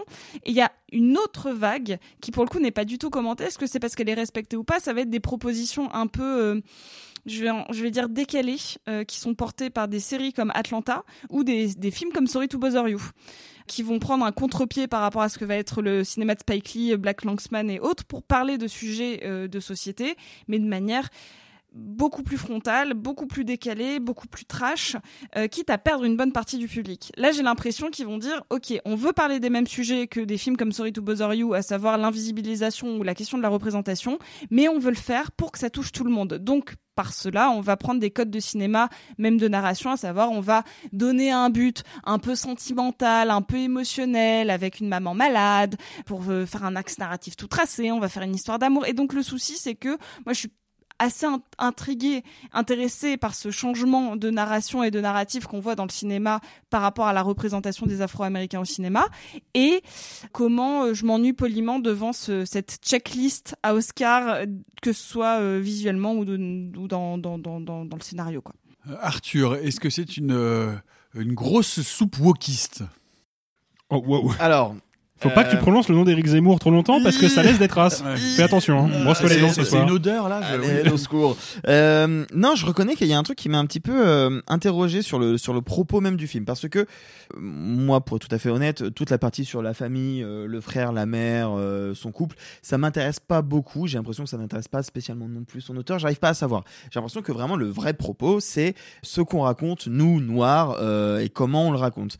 Que lui, du coup, essaye de remettre en cause ce système. Il y a des trucs que je trouve intelligents. Par exemple, le fait que il est vrai qu'il y a une forme de euh, littérature, mais ça se voit aussi dans le cinéma, fait pour toucher les blancs. le côté un peu euh, waouh, ce que j'ai lu c'est tellement différent et oh my, mon dieu, ce qu'il raconte c'est tellement fort et tellement, tellement inédit. vrai et brutal. c'est très vrai. Et en fait, ça, je trouve que la critique qu'il a de ce milieu-là, et parce qu'en fait, ce qu'il faut savoir, c'est que le fameux livre qui cartonne et que du coup cet auteur va essayer de copier, c'est un, un livre qui va avoir un style euh, très euh, radical dans la forme, qui va avoir un, franc-parler de la rue. euh, Vous imaginez très bien de ce dont on peut parler. Là où ça coince un tout petit peu pour moi, c'est que du coup, j'arrive pas à comprendre bien où est-ce que se positionne euh, et le film et l'auteur du film. Est-ce que du coup, on doit considérer que tout ce qui est de la représentation euh, fait par des gens qui ont vraiment vécu euh, leur récit de, personnes noires, qui ont, euh, on le sait, euh, une discrimination sociétale euh, qui est ancrée dans vraiment dans toutes les institutions américaines, etc. Est-ce que du coup ça dé- décrédibilise un peu ce propos-là? Est-ce que du coup euh, lui qui est mal à l'aise par rapport à cette représentation-là, du coup on est censé être de son point de vue à lui et en même temps bah, il est pas non plus à l'aise et en même temps il le copie et il le copie de manière très facile donc ça veut dire que ces récits-là sont faciles à faire. Et en même temps on comprend que ce genre de récit c'est très faux mais du coup, euh, j'arrive pas à bien saisir quelle est la morale de l'histoire. Et en fait, vraiment, je me pose la question. En fait, en première lecture, je me suis dit, c'est un film un peu réac. Et en fait, c'est Simon qui m'a décoincé le truc. Il a tout à fait raison. Je pense qu'il en parlera mieux que moi. Je pense que c'est un film qui a un regard extrêmement bourgeois. Et vraiment qui ne saisit pas euh, pleinement ce qu'il veut raconter. Quand bien même, il y, a des, il y a des points qui sont vraiment réussis et intéressants. Et, et vraiment, je le redis, ces blancs qui se branlent la nouille sur des récits noirs, ça, je trouve que la représentation, la représentation est, nickel. Vraiment, c'est exactement ça. Et on a la même chose en France par ailleurs. Euh, L'autre pendant, je me pose encore un peu la question de où se situe l'auteur et, et je dirais pas euh, sous-pokiste, mais euh, au contraire, je, je- c'est peut-être un petit peu réac sur les bords. Alors justement, quand il est question de morale, on demande toujours à Simon qui est notre Ah, c'est le maître père- moral. C'est le père la morale. Et avec votre esprit.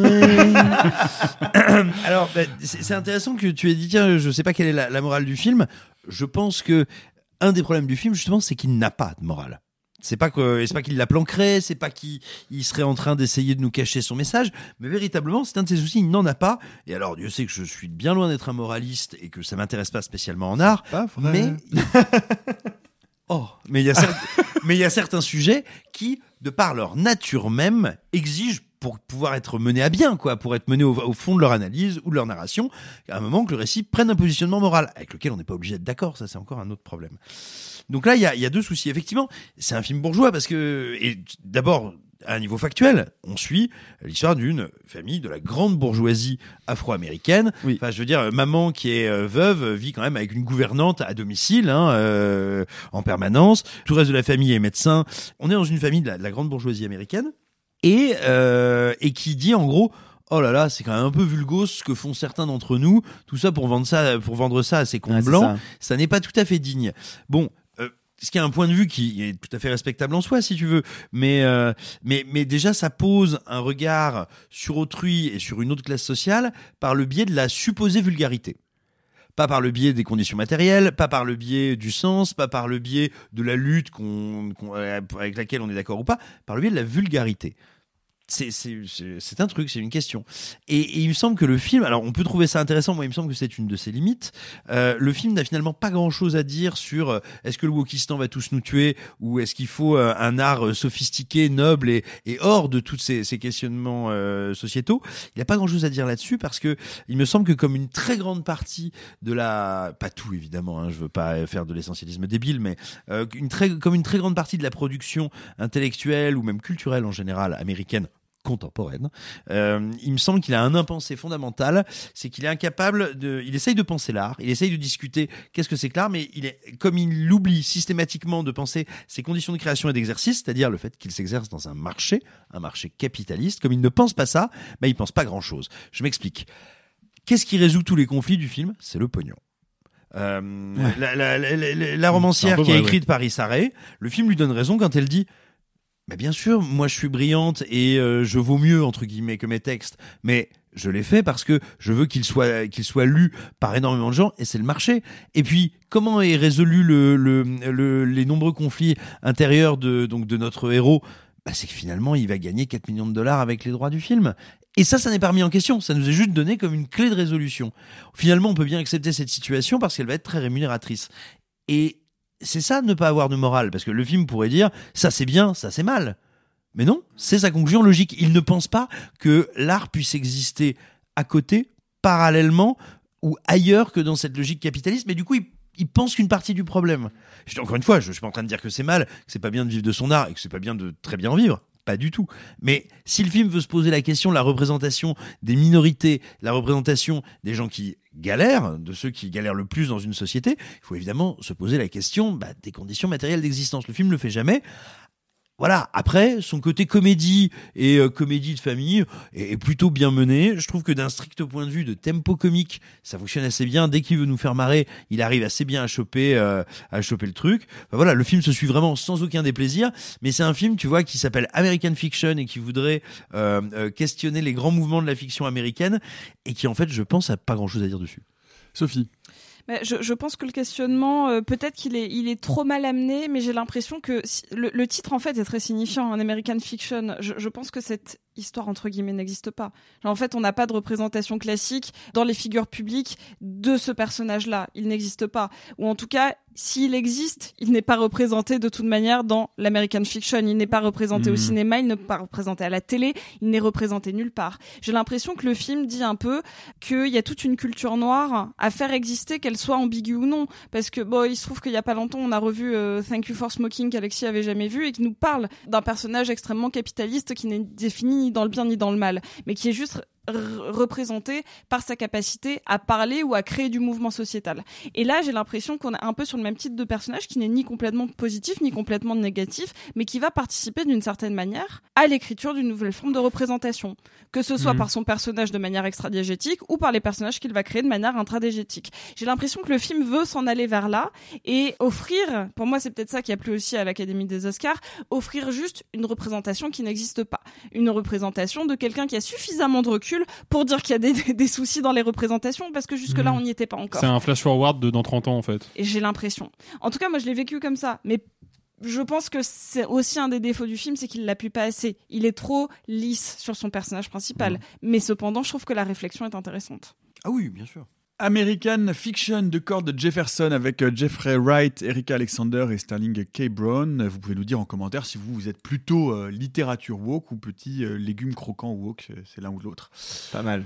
Ouais, bof. T'as été t'es le premier à la faire en plus. A- il y a- personne l'a fait. Il y en a qu'un qui a une définition et c'est l'outil le, pour faire Oui. les légumes. Parce que l'autre, je sais toujours pas non plus ce que Bah ça non, veut dire. Donc, euh, On demanderait à. De l'ovni spatial à l'ovni littéraire, on passe à l'ovni cinématographique. Lisandro Alonso est un réalisateur argentin complexe qui livre des films qui le sont euh, au moins autant.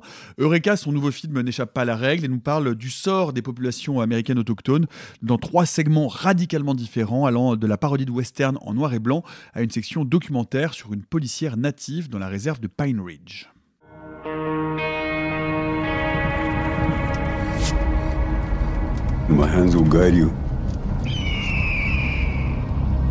Say goodbye to everything.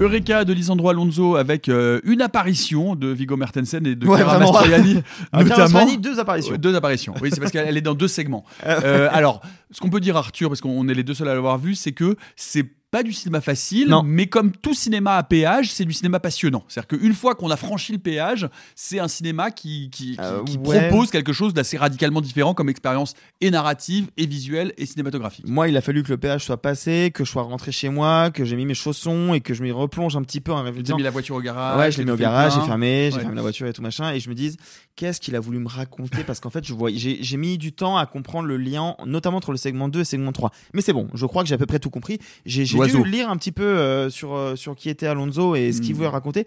Et en fait, le film est effectivement assez fascinant et grandit beaucoup, parce que franchement, je vous cache pas, je suis sorti en disant, j'ai pas compris. Qu'est-ce que j'ai vu? L'eau pas compris. Euh, vraiment, l'eau pas compris. Euh, en fait, ce que raconte le film, et c'est pas inintéressant, c'est une espèce de voyage chamanique, réflexion sur euh, la condition des autochtones américains, euh, qui commence donc par un western. euh, qui dure, je sais pas, 20 minutes, Ouais, un 20, quart d'heure, 25 minutes, minute, en noir et blanc, muet Euh, Muet, L'histoire de. En, muet. Euh, non, il y a des dialogues, il y a des dialogues. dialogues. Mais t'en as pas pendant au moins 15 minutes. Où, en gros, un personnage de cowboy va arriver dans une ville, et c'est vraiment une ville bien craspouille, et euh, va, euh, en gros, euh, essayer de s'intégrer, il n'y arrivait pas, et en fait, tu comprends qu'il recherche sa fille, et bon, tu. Là, le rapport à l'autochtone, il, il est un peu évident, entre guillemets, puisque c'est le cowboy, c'est le western. Et puis là, on a une espèce de vraiment un, un dézoom et on comprend qu'en fait on regarde un film à travers une télévision et là on, on est en fait dans l'Amérique actuelle et on suit donc plusieurs personnages et notamment Une euh, adolescente. deux- une adolescente et sa grande cousine si je me trompe pas Quelque chose comme ça. ouais. euh, qui est policière. policière. et donc là en fait là commence la vraie réflexion sur la place des Amérindiens des non pas des Des natifs américains, des la, la populations place des natives. natifs américains euh, euh, à travers deux destins. Et là où ça devient un peu compliqué, c'est que notamment l'adolescente va, en gros, tu comprends qu'elle a une espèce de questionnement sur quelle est mon histoire, quelle est leur histoire de mon peuple. Il y a notamment un moment où le personnage de Kara Mastroianni, qui est dans le western, mais aussi dans le segment 2, euh, va à un moment discuter avec euh, la gamine sur euh, tu viens d'où? Elle dit ah ça c'est la grande question, c'est la grande question. Moi-même je ne le sais pas. Et en fait, le lien qui a entre le segment 2 qui se passe donc dans l'Amérique actuelle euh, Dans une réserve, dans est une réserve dans réserve. le Dakota du Sud si je me souviens bien et le segment 3 qui est avec des chercheurs d'or au Brésil et que en fait euh, cette gamine essaye de comprendre d'où elle vient et elle va aller voir son grand-père et son grand-père va lui donner un thé qui va lui permettre de comprendre ses origines puisqu'elle se transforme en oiseau et que l'oiseau va du coup voler au Brésil euh, Et remonter le temps. remonter le temps et donc creuser l'origine de ce qu'on imagine être un de ses ancêtres euh, qui est donc un autochtone brésilien qui cherche de l'or. Le problème c'est que tout ça c'est l'appareil euh, théorique de comment on comprend le film. À l'intérieur de tout ça, il y a 2h15 de film où il se passe vraiment pas grand chose. Mais quand je vous dis vraiment pas grand chose, c'est vraiment pas grand chose. Alors, très intéressant pour parler de l'immobilisme justement de, de ces autochtones et de comment, notamment le destin de la policière que je trouve vraiment intéressante, qui à un moment va être confrontée à un truc où vraiment on la voit littéralement immobile pendant au moins 3 minutes face à une fenêtre. C'est long. Ouais. Non mais c'est très lent. Non, mais, non, mais je, je- je le disais, je le disais en rigolant. Ça fait longtemps que j'avais pas vu au cinéma des plans fixes aussi longs. C'est-à-dire qu'il faut ça, il faut, il s'attendre à ça. Story Non, non, euh, vous avez vu Memoria de Werasetakul à Oui. Cannes, il y a, voilà. J'en ai C'est pas à 10 ce point-là. C'est pas à ce point-là. Parce qu'au moins, il y a un récit. Dans Memoria, il y en a pas vraiment. Sur une échelle de Michael Bay à Tarkovsky, on est où? À, à peu de choses près. Ah, c'est c'est très très. c'est- Je c'est- pense que c'est vraiment, on très est différent parce pas que- loin de Werasetakul. hein. Ouais, Ok, on est ouais. on n'est pas Donc loin on de est ça. au-delà C'est de l'échelle, c'est- quoi. c'est très très c'est très contemplatif et notamment tout- toute la scène toute la scène avant qu'elle boive le thé où euh, où on est sur sur, sur un sur, sur un sur, sur un travelling tournant dans une pièce euh, qui est très très très lent. Si tu veux, ce qu'il faut se dire, c'est que euh, Alonso donc c'est du cinéma expérimental vraiment, euh, mais il n'a pas fait que ça. C'est euh, la- le nouveau cinéma argentin, celui des grands espaces, celui qui raconte le destin des peuples natifs. Euh, il, a, il a aussi souvent un, un rapport à la parentalité, hein, c'est d'essayer de trouver, de remonter aux origines des rapports père-fils ou, ou père-fille. dans son précédent film, Jauja, qui était un western en Patagonie avec Viggo Mortensen déjà, qui était Ah beaucoup ouais. plus narratif. Euh, mais il y avait déjà Ah cette oui, question. beaucoup plus Ah bah narratif. oui. Ah oui, oui, oui. Ah oui, oui, oui. Beaucoup plus narratif. Oh la vache Oui, oui, oui. Oui, oui, beaucoup plus. Ah oui, non, non, non. euh, Eureka, c'est euh, j'ai trouvé. Mais euh, il faut chercher pour trouver. Ah, d'accord, ok. Ah, moi, je te Non, dis, non. vraiment, j'ai dû me creuser les méninges, lire des critiques, Non, mais essayer de comprendre. C'est encore une fois, c'est un cinéma passionnant. Il y a un travail sur l'image qui est magnifique, Magnifique. sur le cadre, c'est somptueux, mais c'est du cinéma exigeant. C'est du cinéma difficile, c'est du, cinéma- c'est du cinéma à péage ou à ticket d'entrée, appelez ça comme vous voulez. Euh, le- le- les, les- c'est- les- les cadres sont fixes, les plans sont très très longs, en silence, donc on, Ouais, on pas de cherche, on musique. travaille. voilà, il y a, Pas de musique, pas de dialogue, c'est. J'ai super envie d'y aller.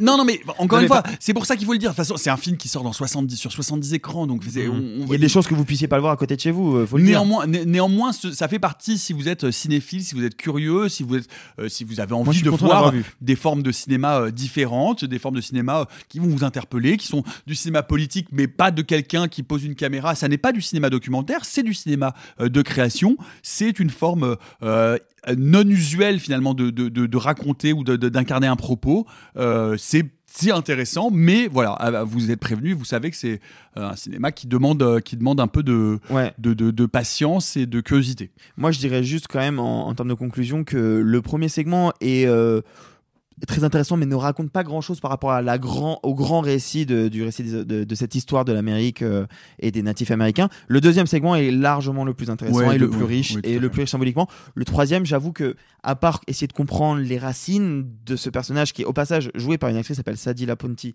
qui est exceptionnelle. Oui, Vraiment pour le coup, la gamine, qui- la gamine qui est coach de basket là, qui va boire le thé avec son grand-père, elle est, elle est dingue, elle est dingue.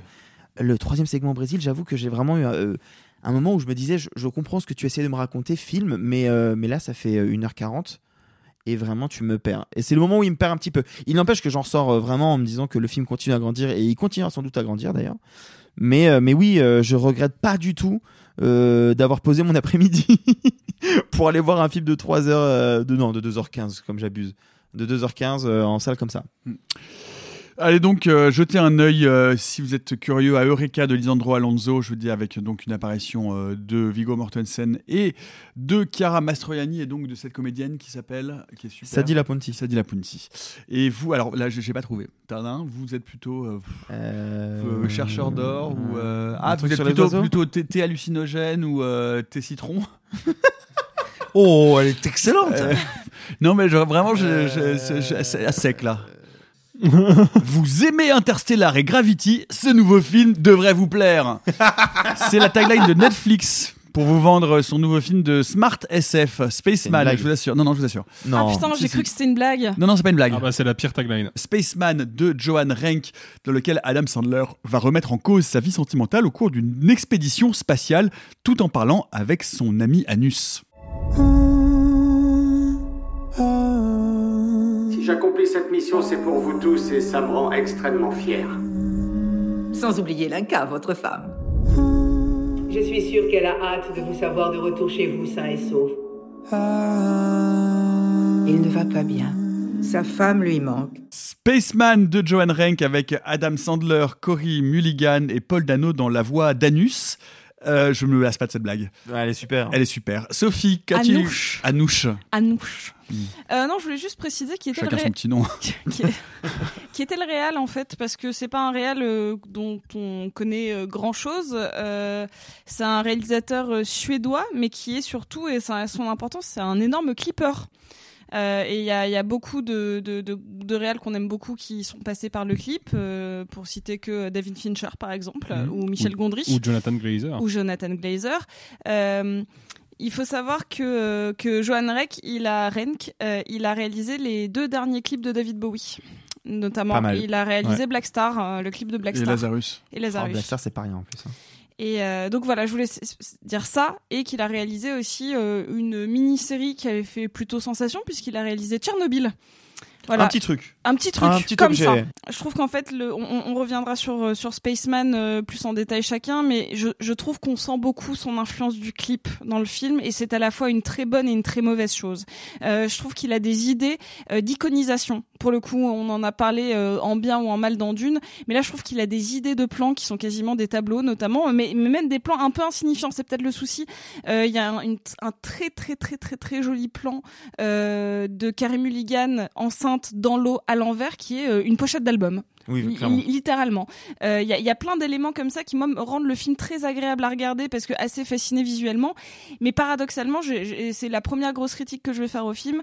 Pour moi, il manque un prod. Comme dans beaucoup de, euh, de, de productions euh, Netflix, Amazon ou autres, il manque un décisionnaire, quelqu'un qui dit Eh, là, mec, tu vas trop loin. Et je trouve que le film est parasité euh, par euh, des, des idées, genre il a une espèce de fichaille qui est censée représenter des espèces de transferts de pensée et de souvenirs. Une fois, deux fois, c'est bien. Il en met trop. Il en met beaucoup trop. Ça devient indigent temps. Ça, ça parasite la lecture de l'image. Alors que c'est une bonne idée. Utilisée avec parcimonie, pourquoi pas Avec So- qui? Parcimonie, c'est une copine. Je vais souvent, je vais souvent à la, Parcimonie. Ah, Simonie, pardon. je vais souvent à la plage avec. D'accord. Euh, et c'est une grosse araignée. Non, ça c'est dans le film. Merde, je me suis complètement Tu confonds confusée. Simone et ton anus? Non, pardon. Anouche, Anouche, Anouche, ah, pardon. mon Anouche. Je me lasse pas de ce gag. Moi, moi aussi, je l'adore. Alors, Euh, bref, euh, mon Anouche et moi, on a plutôt aimé le film. Et donc ton anouche est une grosse araignée poilue. C'est incroyable ça quand même. Incroyable. C'est fou. J'ai- j'ai- J'aimerais avoir la répartie pour vous faire des blagues du même Ouais, niveau. mais là, c'est. Mais il a des petites pattes très douces. Maman, je suis désolée de ce qui se passe. Euh, Excusez-moi, madame. Pour, pour, pour les autres, euh, je suis, je suis désolée de ce qui se passe. Euh, moi, j'aime bien le film. Genre, je trouve ça assez, je trouve que c'est un conte assez sympa, une métaphore assez jolie euh, sur, euh, sur, sur le deuil d'une relation, sur l'introspection. et je pense qu'on va revenir, et je le laisserai à, à d'autres, que c'est, on va dire, dans le top 3 des meilleures performances d'Adam Sandler étant euh, Punch Drunk Love, Uncut Gem, et ça, puisqu'il y en a pas d'autres. Euh, voilà. Euh, Oh, Funny People, Zohar. quand même. Zohar. Quoi? Ouais, mais là, c'est le moment où euh, Simon va étaler sa culture des comédies bizarres avec Adam Sandler, non? Mais non, mais celle où il fait l'agent l'agent du Mossad coiffeur. Oui, tout pour vos cheveux. Ouais, Rien que pour ah vos ouais, cheveux. Oh, rien- que pour vos cheveux, ouais. Bien sûr. Euh, Funny on, peut, People. on peut préciser qu'il s'agit de l'adaptation euh, d'un roman tchèque, euh, Un astronaute en Bohème, de Jaroslav Kalfar, qui date de 2017. Euh, notre spécialiste des films chelous avec Adam Sandler, c'est euh, c'est Parcimonie. Parcimonie. Ah, c'est pas mal. Parcimonie de la nouche. Oh, aïe, aïe, aïe. Excellent. Alors, que dire euh, Mais il est trop client de l'humour de Simon, c'est pas possible. Il est trop client de son propre humour, surtout, c'est ça qui part. tu vois. Il il a ce qu'il est en train de dire, c'est qu'est-ce qu'il entre- m'a bien cité Entre nous, je l'appelle Simoun. C'est pour Oui. ça que je l'appelle ma Simouna. Mignon. Donc là, c'est Parcimouna. Voilà, Mignon. c'est ça. Eh bien, alors écoutez, maintenant que vous, maintenant que nous nous connaissons un peu mieux, sachez que euh, j'ai relativement peu à dire sur ce film. Je dirais qu'il est confortable euh, sans être très intéressant. Euh, un peu, vous savez, comme les chaussettes d'hôtel, les chaussettes de grands hôtels. Moi, je connais ça parce que comme je suis critique cinéma, des fois, je suis invité dans des grands hôtels. Peut-être pas vous. Sachez que c'est des, c'est des chaussons qui sont euh, Mais c'est des chaussons, c'est pas C'est des, des chaussons, chaussettes. pas des hein. chaussettes, mon ami. oui, mais je suis fatigué. Mais ce sont des chaussons et ils sont euh, confortables, mais pas très confortables. C'est un peu comme ce film qui est pas désagréable, mais pas très agréable. Ce qu'il y a de plus intéressant à dire, en fait, c'est que moi j'essaye d'imaginer la réunion de prod qui a précédé à son écriture ou accompagné son écriture. Ça s'est sans doute pas passé comme ça, mais moi j'aime bien croire que si. Euh, ou tout simplement, tu vois, euh, notre ami réalisateur, là, John Rank, il est arrivé, euh, il est arrivé, tu vois, vers Netflix, il a fait écouter les gars. moi j'ai fait plein de plein de séries à la con là, plein de pilotes, plein de trucs. J'ai fait Tchernobyl, j'ai fait voilà, là, moi j'aimerais faire quelque chose d'extrêmement simple, un truc qui aille un peu euh, au fond des choses. Je voudrais raconter l'histoire euh, d'un homme euh, qui veut revenir vers sa famille, ils se sont éloignés, mais c'est compliqué, c'est dur, un truc très intimiste. Ils font ah ouais, c'est vrai, c'est un peu chiant. Tu peux le faire dans l'espace. Ouais, ouais, je peux le faire dans l'espace. Je non, mais vous savez quoi Je pense que je peux le faire dans l'espace. Ça peut être un peu, un peu métaphorique, un peu. Par contre, faut que tu prennes Adam Sandler. Il nous reste encore. On n'a pas fini le contrat de 12 films avec lui. Faut mettre Adam Sandler. Ah ouais. Ah, c'est chaud, ouais. Ouais, ok. Ouais, mais franchement, si c'est Adam Sandler, je peux y arriver. Ouais, C'est pas comme si vous demandiez de mettre des aliens. Ah, mais non, t'inquiète, pas des aliens. Par contre, tu peux mettre une araignée qui s'appelle Anus. Alors, Ouais. Je suis désolée, mais j'imagine plutôt leur, leur dire euh, Ok, mais tu dois prendre Paul Dano aussi et dire Je suis obligé de le mettre, est-ce que je peux prendre que sa voix D'accord, mais fais-le en araignée qui s'appelle Anouche. et, et voilà et vraiment si tu veux j'ai vraiment l'impression parce que non le film ne raconte que ça c'est le, le deuil euh, la fin d'une le deuil d'une histoire la fin d'une histoire et tu dis pourquoi vous êtes allé me foutre ça dans l'espace avec une grosse araignée euh, lacanienne quoi et, et bon c'est ce qui fait peut-être le charme du film euh, c'est ce qui fait son côté à la fois un peu vain un peu curieux et qui en fait une curiosité mais c'est aussi ce qui fait que tu es là tu fais genre bah écoutez il est possible qu'on s'en batte les steaks Il est possible.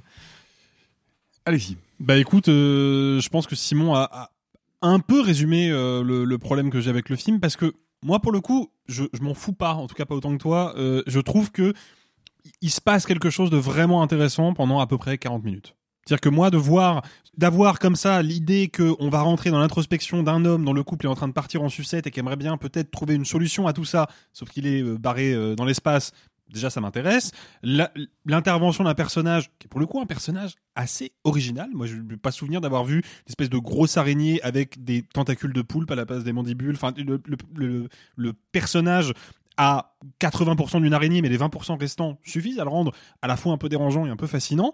Et puis, moi, je trouve ça, je trouve ça cool, en fait, comme, comme dispositif. Et je me dis que ça peut ouvrir un champ des possibles vers un certain cinéma un peu contemplatif, un peu euh, euh, mélancolique, un peu méditatif aussi.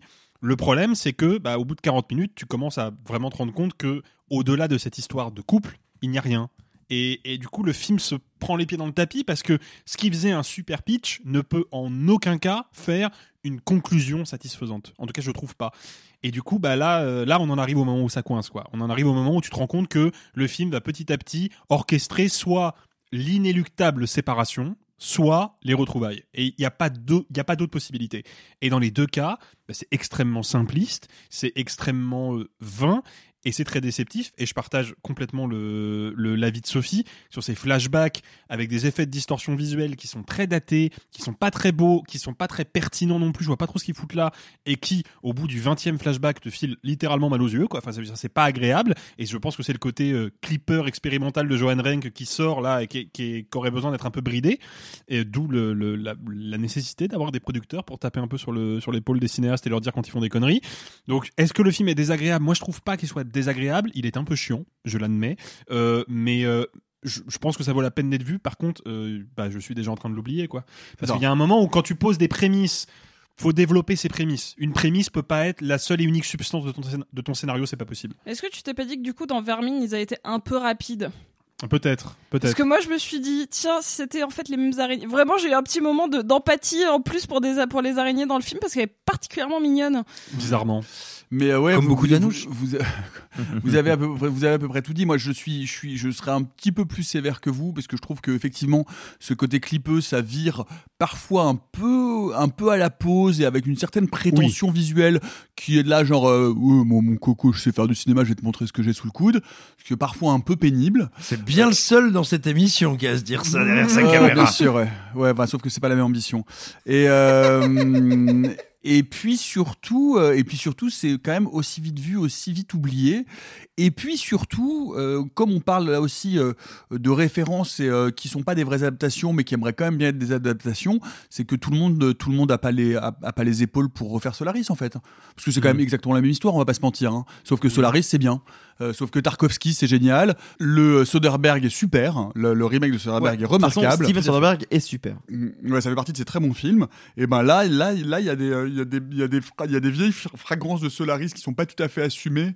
Il, il- il a plein d'atouts dans sa manche. hein. C'est Max Richter la BA qui est quand même. C'est ce que j'allais dire, la BO est, la euh, BO est vraiment super. la plus grande qualité du film. Euh, Il y a Kunal Nayar qui est Rajesh Kutrapati de Oui. Big Bang Theory qui Oui. joue un rôle sérieux qui est plutôt bien. Il y a. Isabella Rossellini qui a un Mhm. second rôle aussi.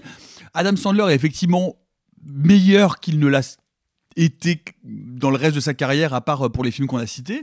Donc en fait, il a quand même dans les mains, contrairement à la réunion de prod de, imaginaire de Simon, tu te dis, il y a, il y a de quoi faire quelque chose et une belle proposition de science-fiction adaptée Ouais, euh, d'un bah d'un- ouais. roman, etc. Bah, au final, non, il en reste un truc un peu chichiteux, euh, vite ennuyeux et qui euh, ne dépasse, qui, qui va pas plus loin que ce qu'il essaie d'atteindre.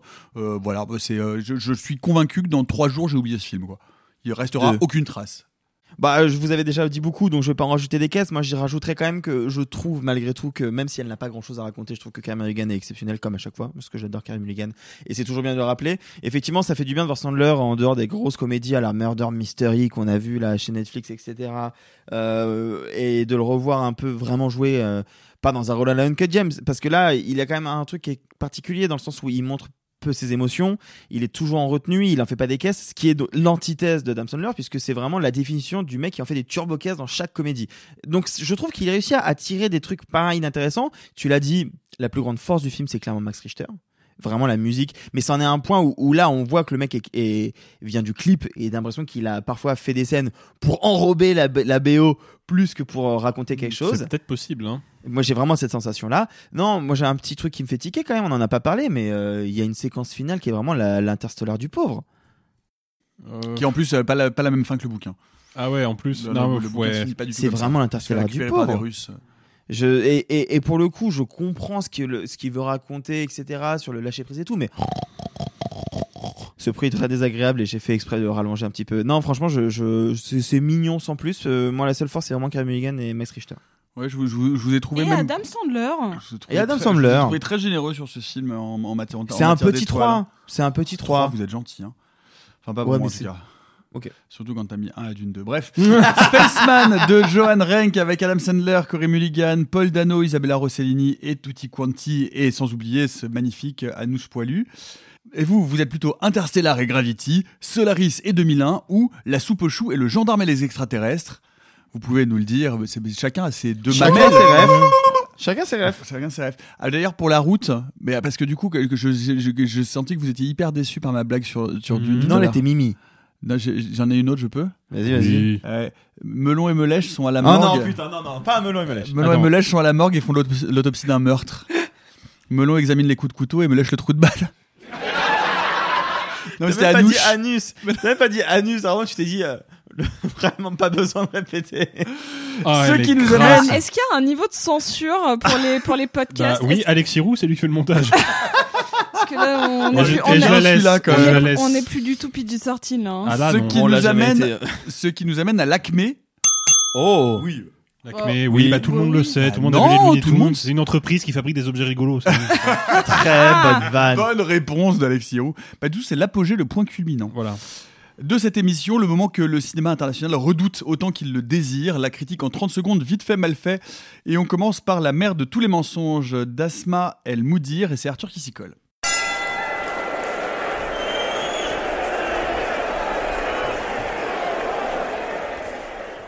Vous commencez à comprendre au fil des émissions que j'ai une, espèce de petite fascination pour les documentaires qui essayent de transformer un peu la forme, de réfléchir un peu à ce qu'est concrètement le documentaire. Et c'est exactement là-dedans que s'inscrit La mère de tous les mensonges, puisque c'est l'histoire de cette jeune Asma El Moudir qui, à 12 ans, se pose la question de pourquoi il n'y a pas de photo de moi, gamine? Je comprends pas. Et qui va comprendre qu'en fait, euh, son grand-père, euh, sa grand-mère paternelle euh, ne voulait pas qu'il y ait des photos.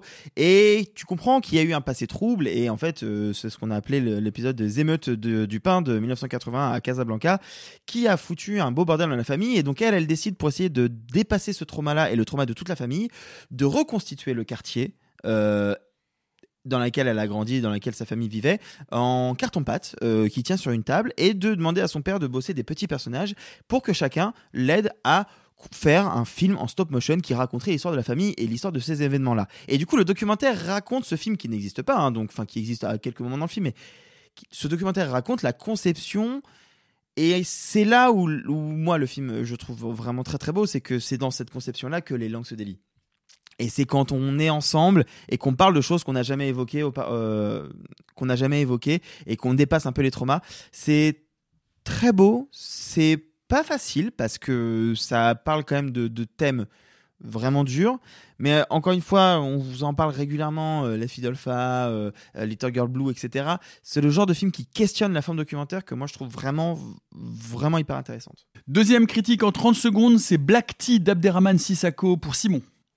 Ben, écoutez, pour moi, c'est une excellente surprise parce qu'il faut savoir que jusqu'à présent, j'étais, j'étais assez, euh, assez allergique au cinéma d'Abderrahman Sissako, qui pour moi était euh, un cinéma de noir fait pour les blancs, euh, un petit peu comme euh, le, le faux Ouais, roman. American Fiction. Oui, un peu comme American Fiction, mais plutôt pour les, les blancs euh, européens, où on parlait, eh bien, euh, euh, des souffrances, en gros, des souffrances de l'Afrique, qu'elles soient politiques, postcoloniales, etc. Mais où vraiment la mise en scène, la manière de communiquer aux spectateurs les thèmes et les émotions, euh, m'interrogeait pas mal, on va dire.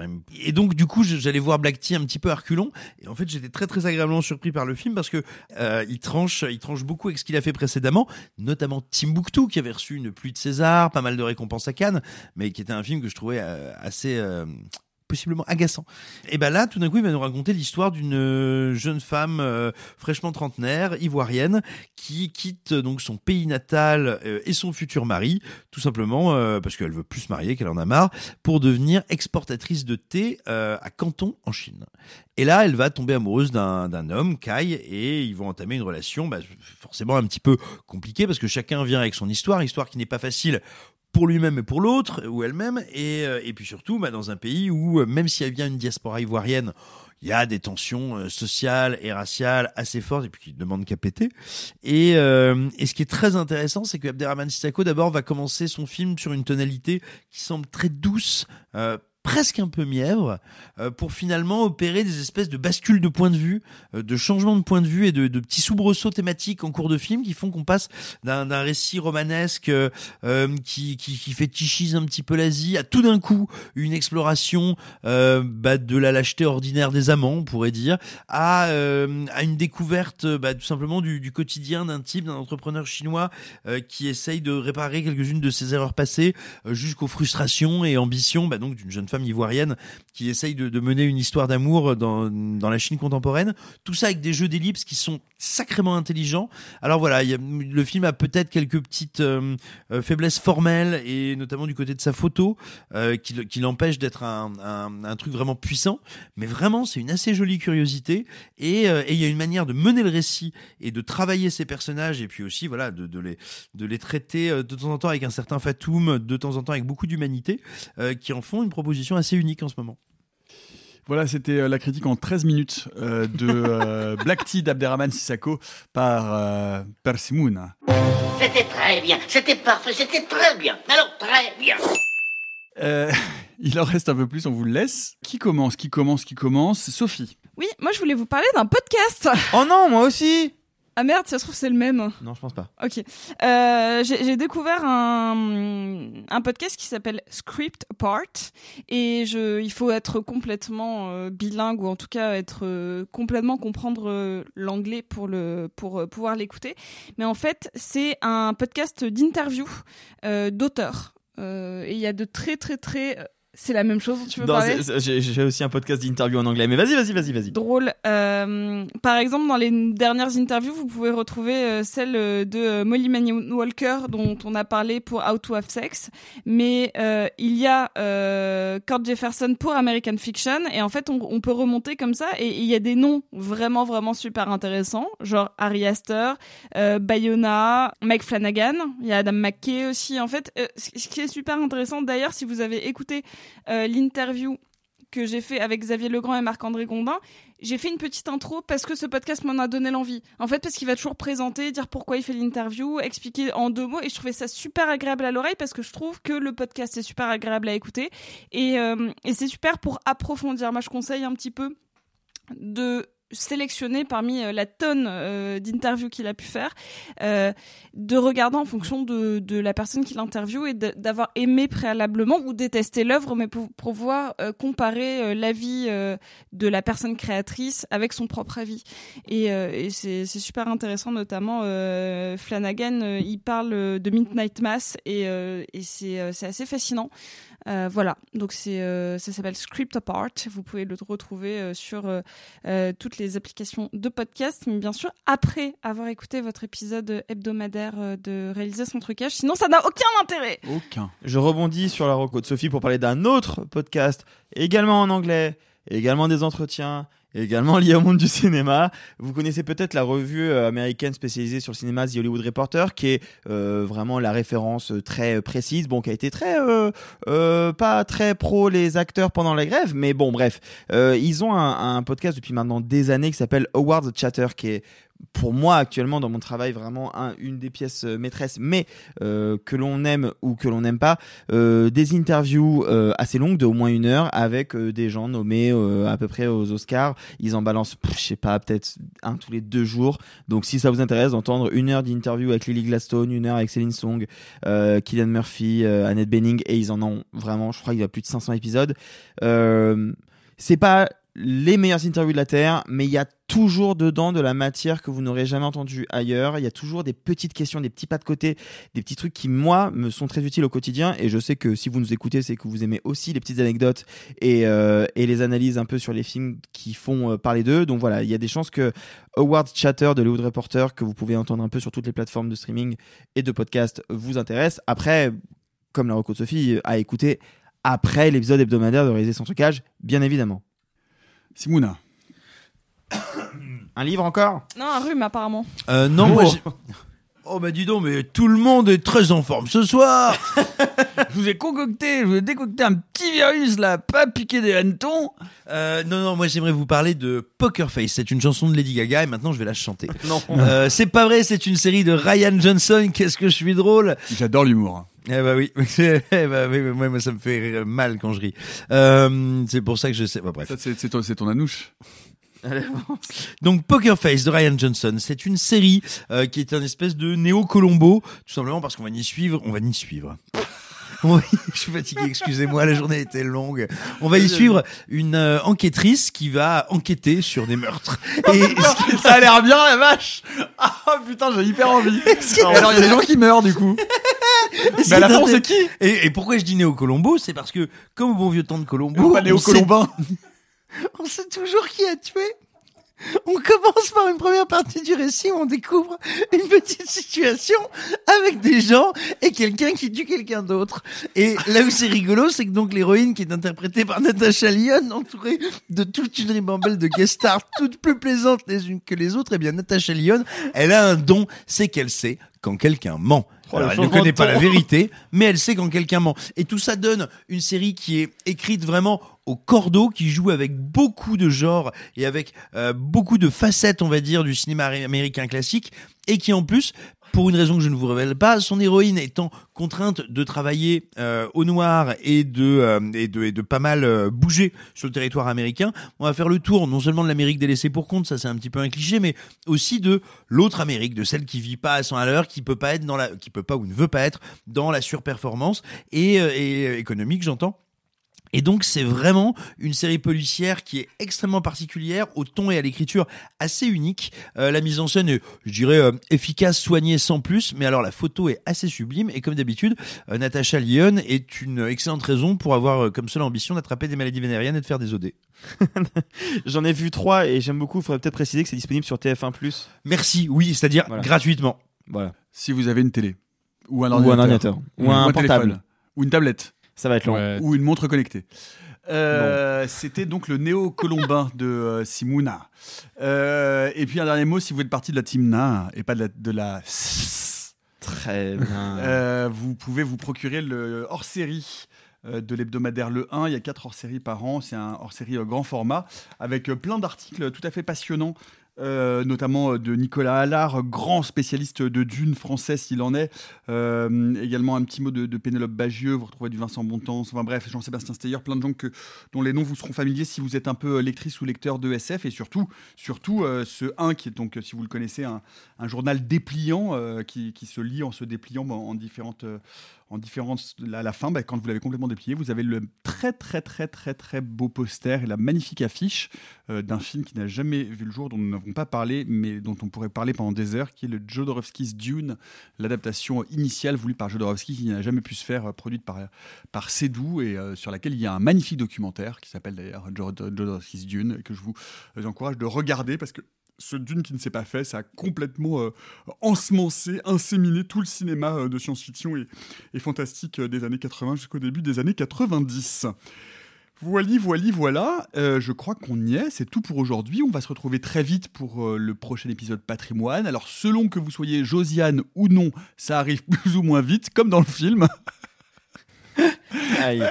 Aïe. Pardon. Euh, et donc, eh ben, pour cet épisode patrimoine, il sera question d'instruments de combat socialo-communiste. Vous l'avez. Ah, pas mal, pas mal du tout. Bye les amis et gloire au gros anus. Oh, c'est pas humain, les salauds, ils m'ont épuisé. Quatrième stop, il sera exactement 0h13 minutes. Oh la vache Oh, je vais être en retard au lycée Oh, bah dis donc, t'es bien pressé, toi, ce soir. Ceux qui sont encore vivants, profitez-en pour le rester, allez-vous-en Arrivederci. E buon viaggio. Messieurs, il n'est de bonne société qui ne se quitte. Small details are big surfaces. Tight corners are odd shapes. Flat, rounded, textured, or tall. Whatever your next project, there's a spray paint pattern that's just right. Because Rust new Custom Spray 5 in 1 gives you control with five different spray patterns. So you can tackle nooks, crannies, edges, and curves without worrying about drips, runs, uneven coverage, or anything else. Custom Spray 5 in 1. Only from Rust Mom deserves the best, and there's no better place to shop for Mother's Day than Whole Foods Market. They're your destination for unbeatable savings, from premium gifts to show-stopping flowers and irresistible desserts. Start by saving 33% with Prime on all body care and candles. Then get a 15-stem bunch of tulips for just $9.99 each with Prime. Round out Mom's menu with festive rosé, irresistible berry chantilly cake, and more special treats. Come celebrate Mother's Day at Whole Foods Market.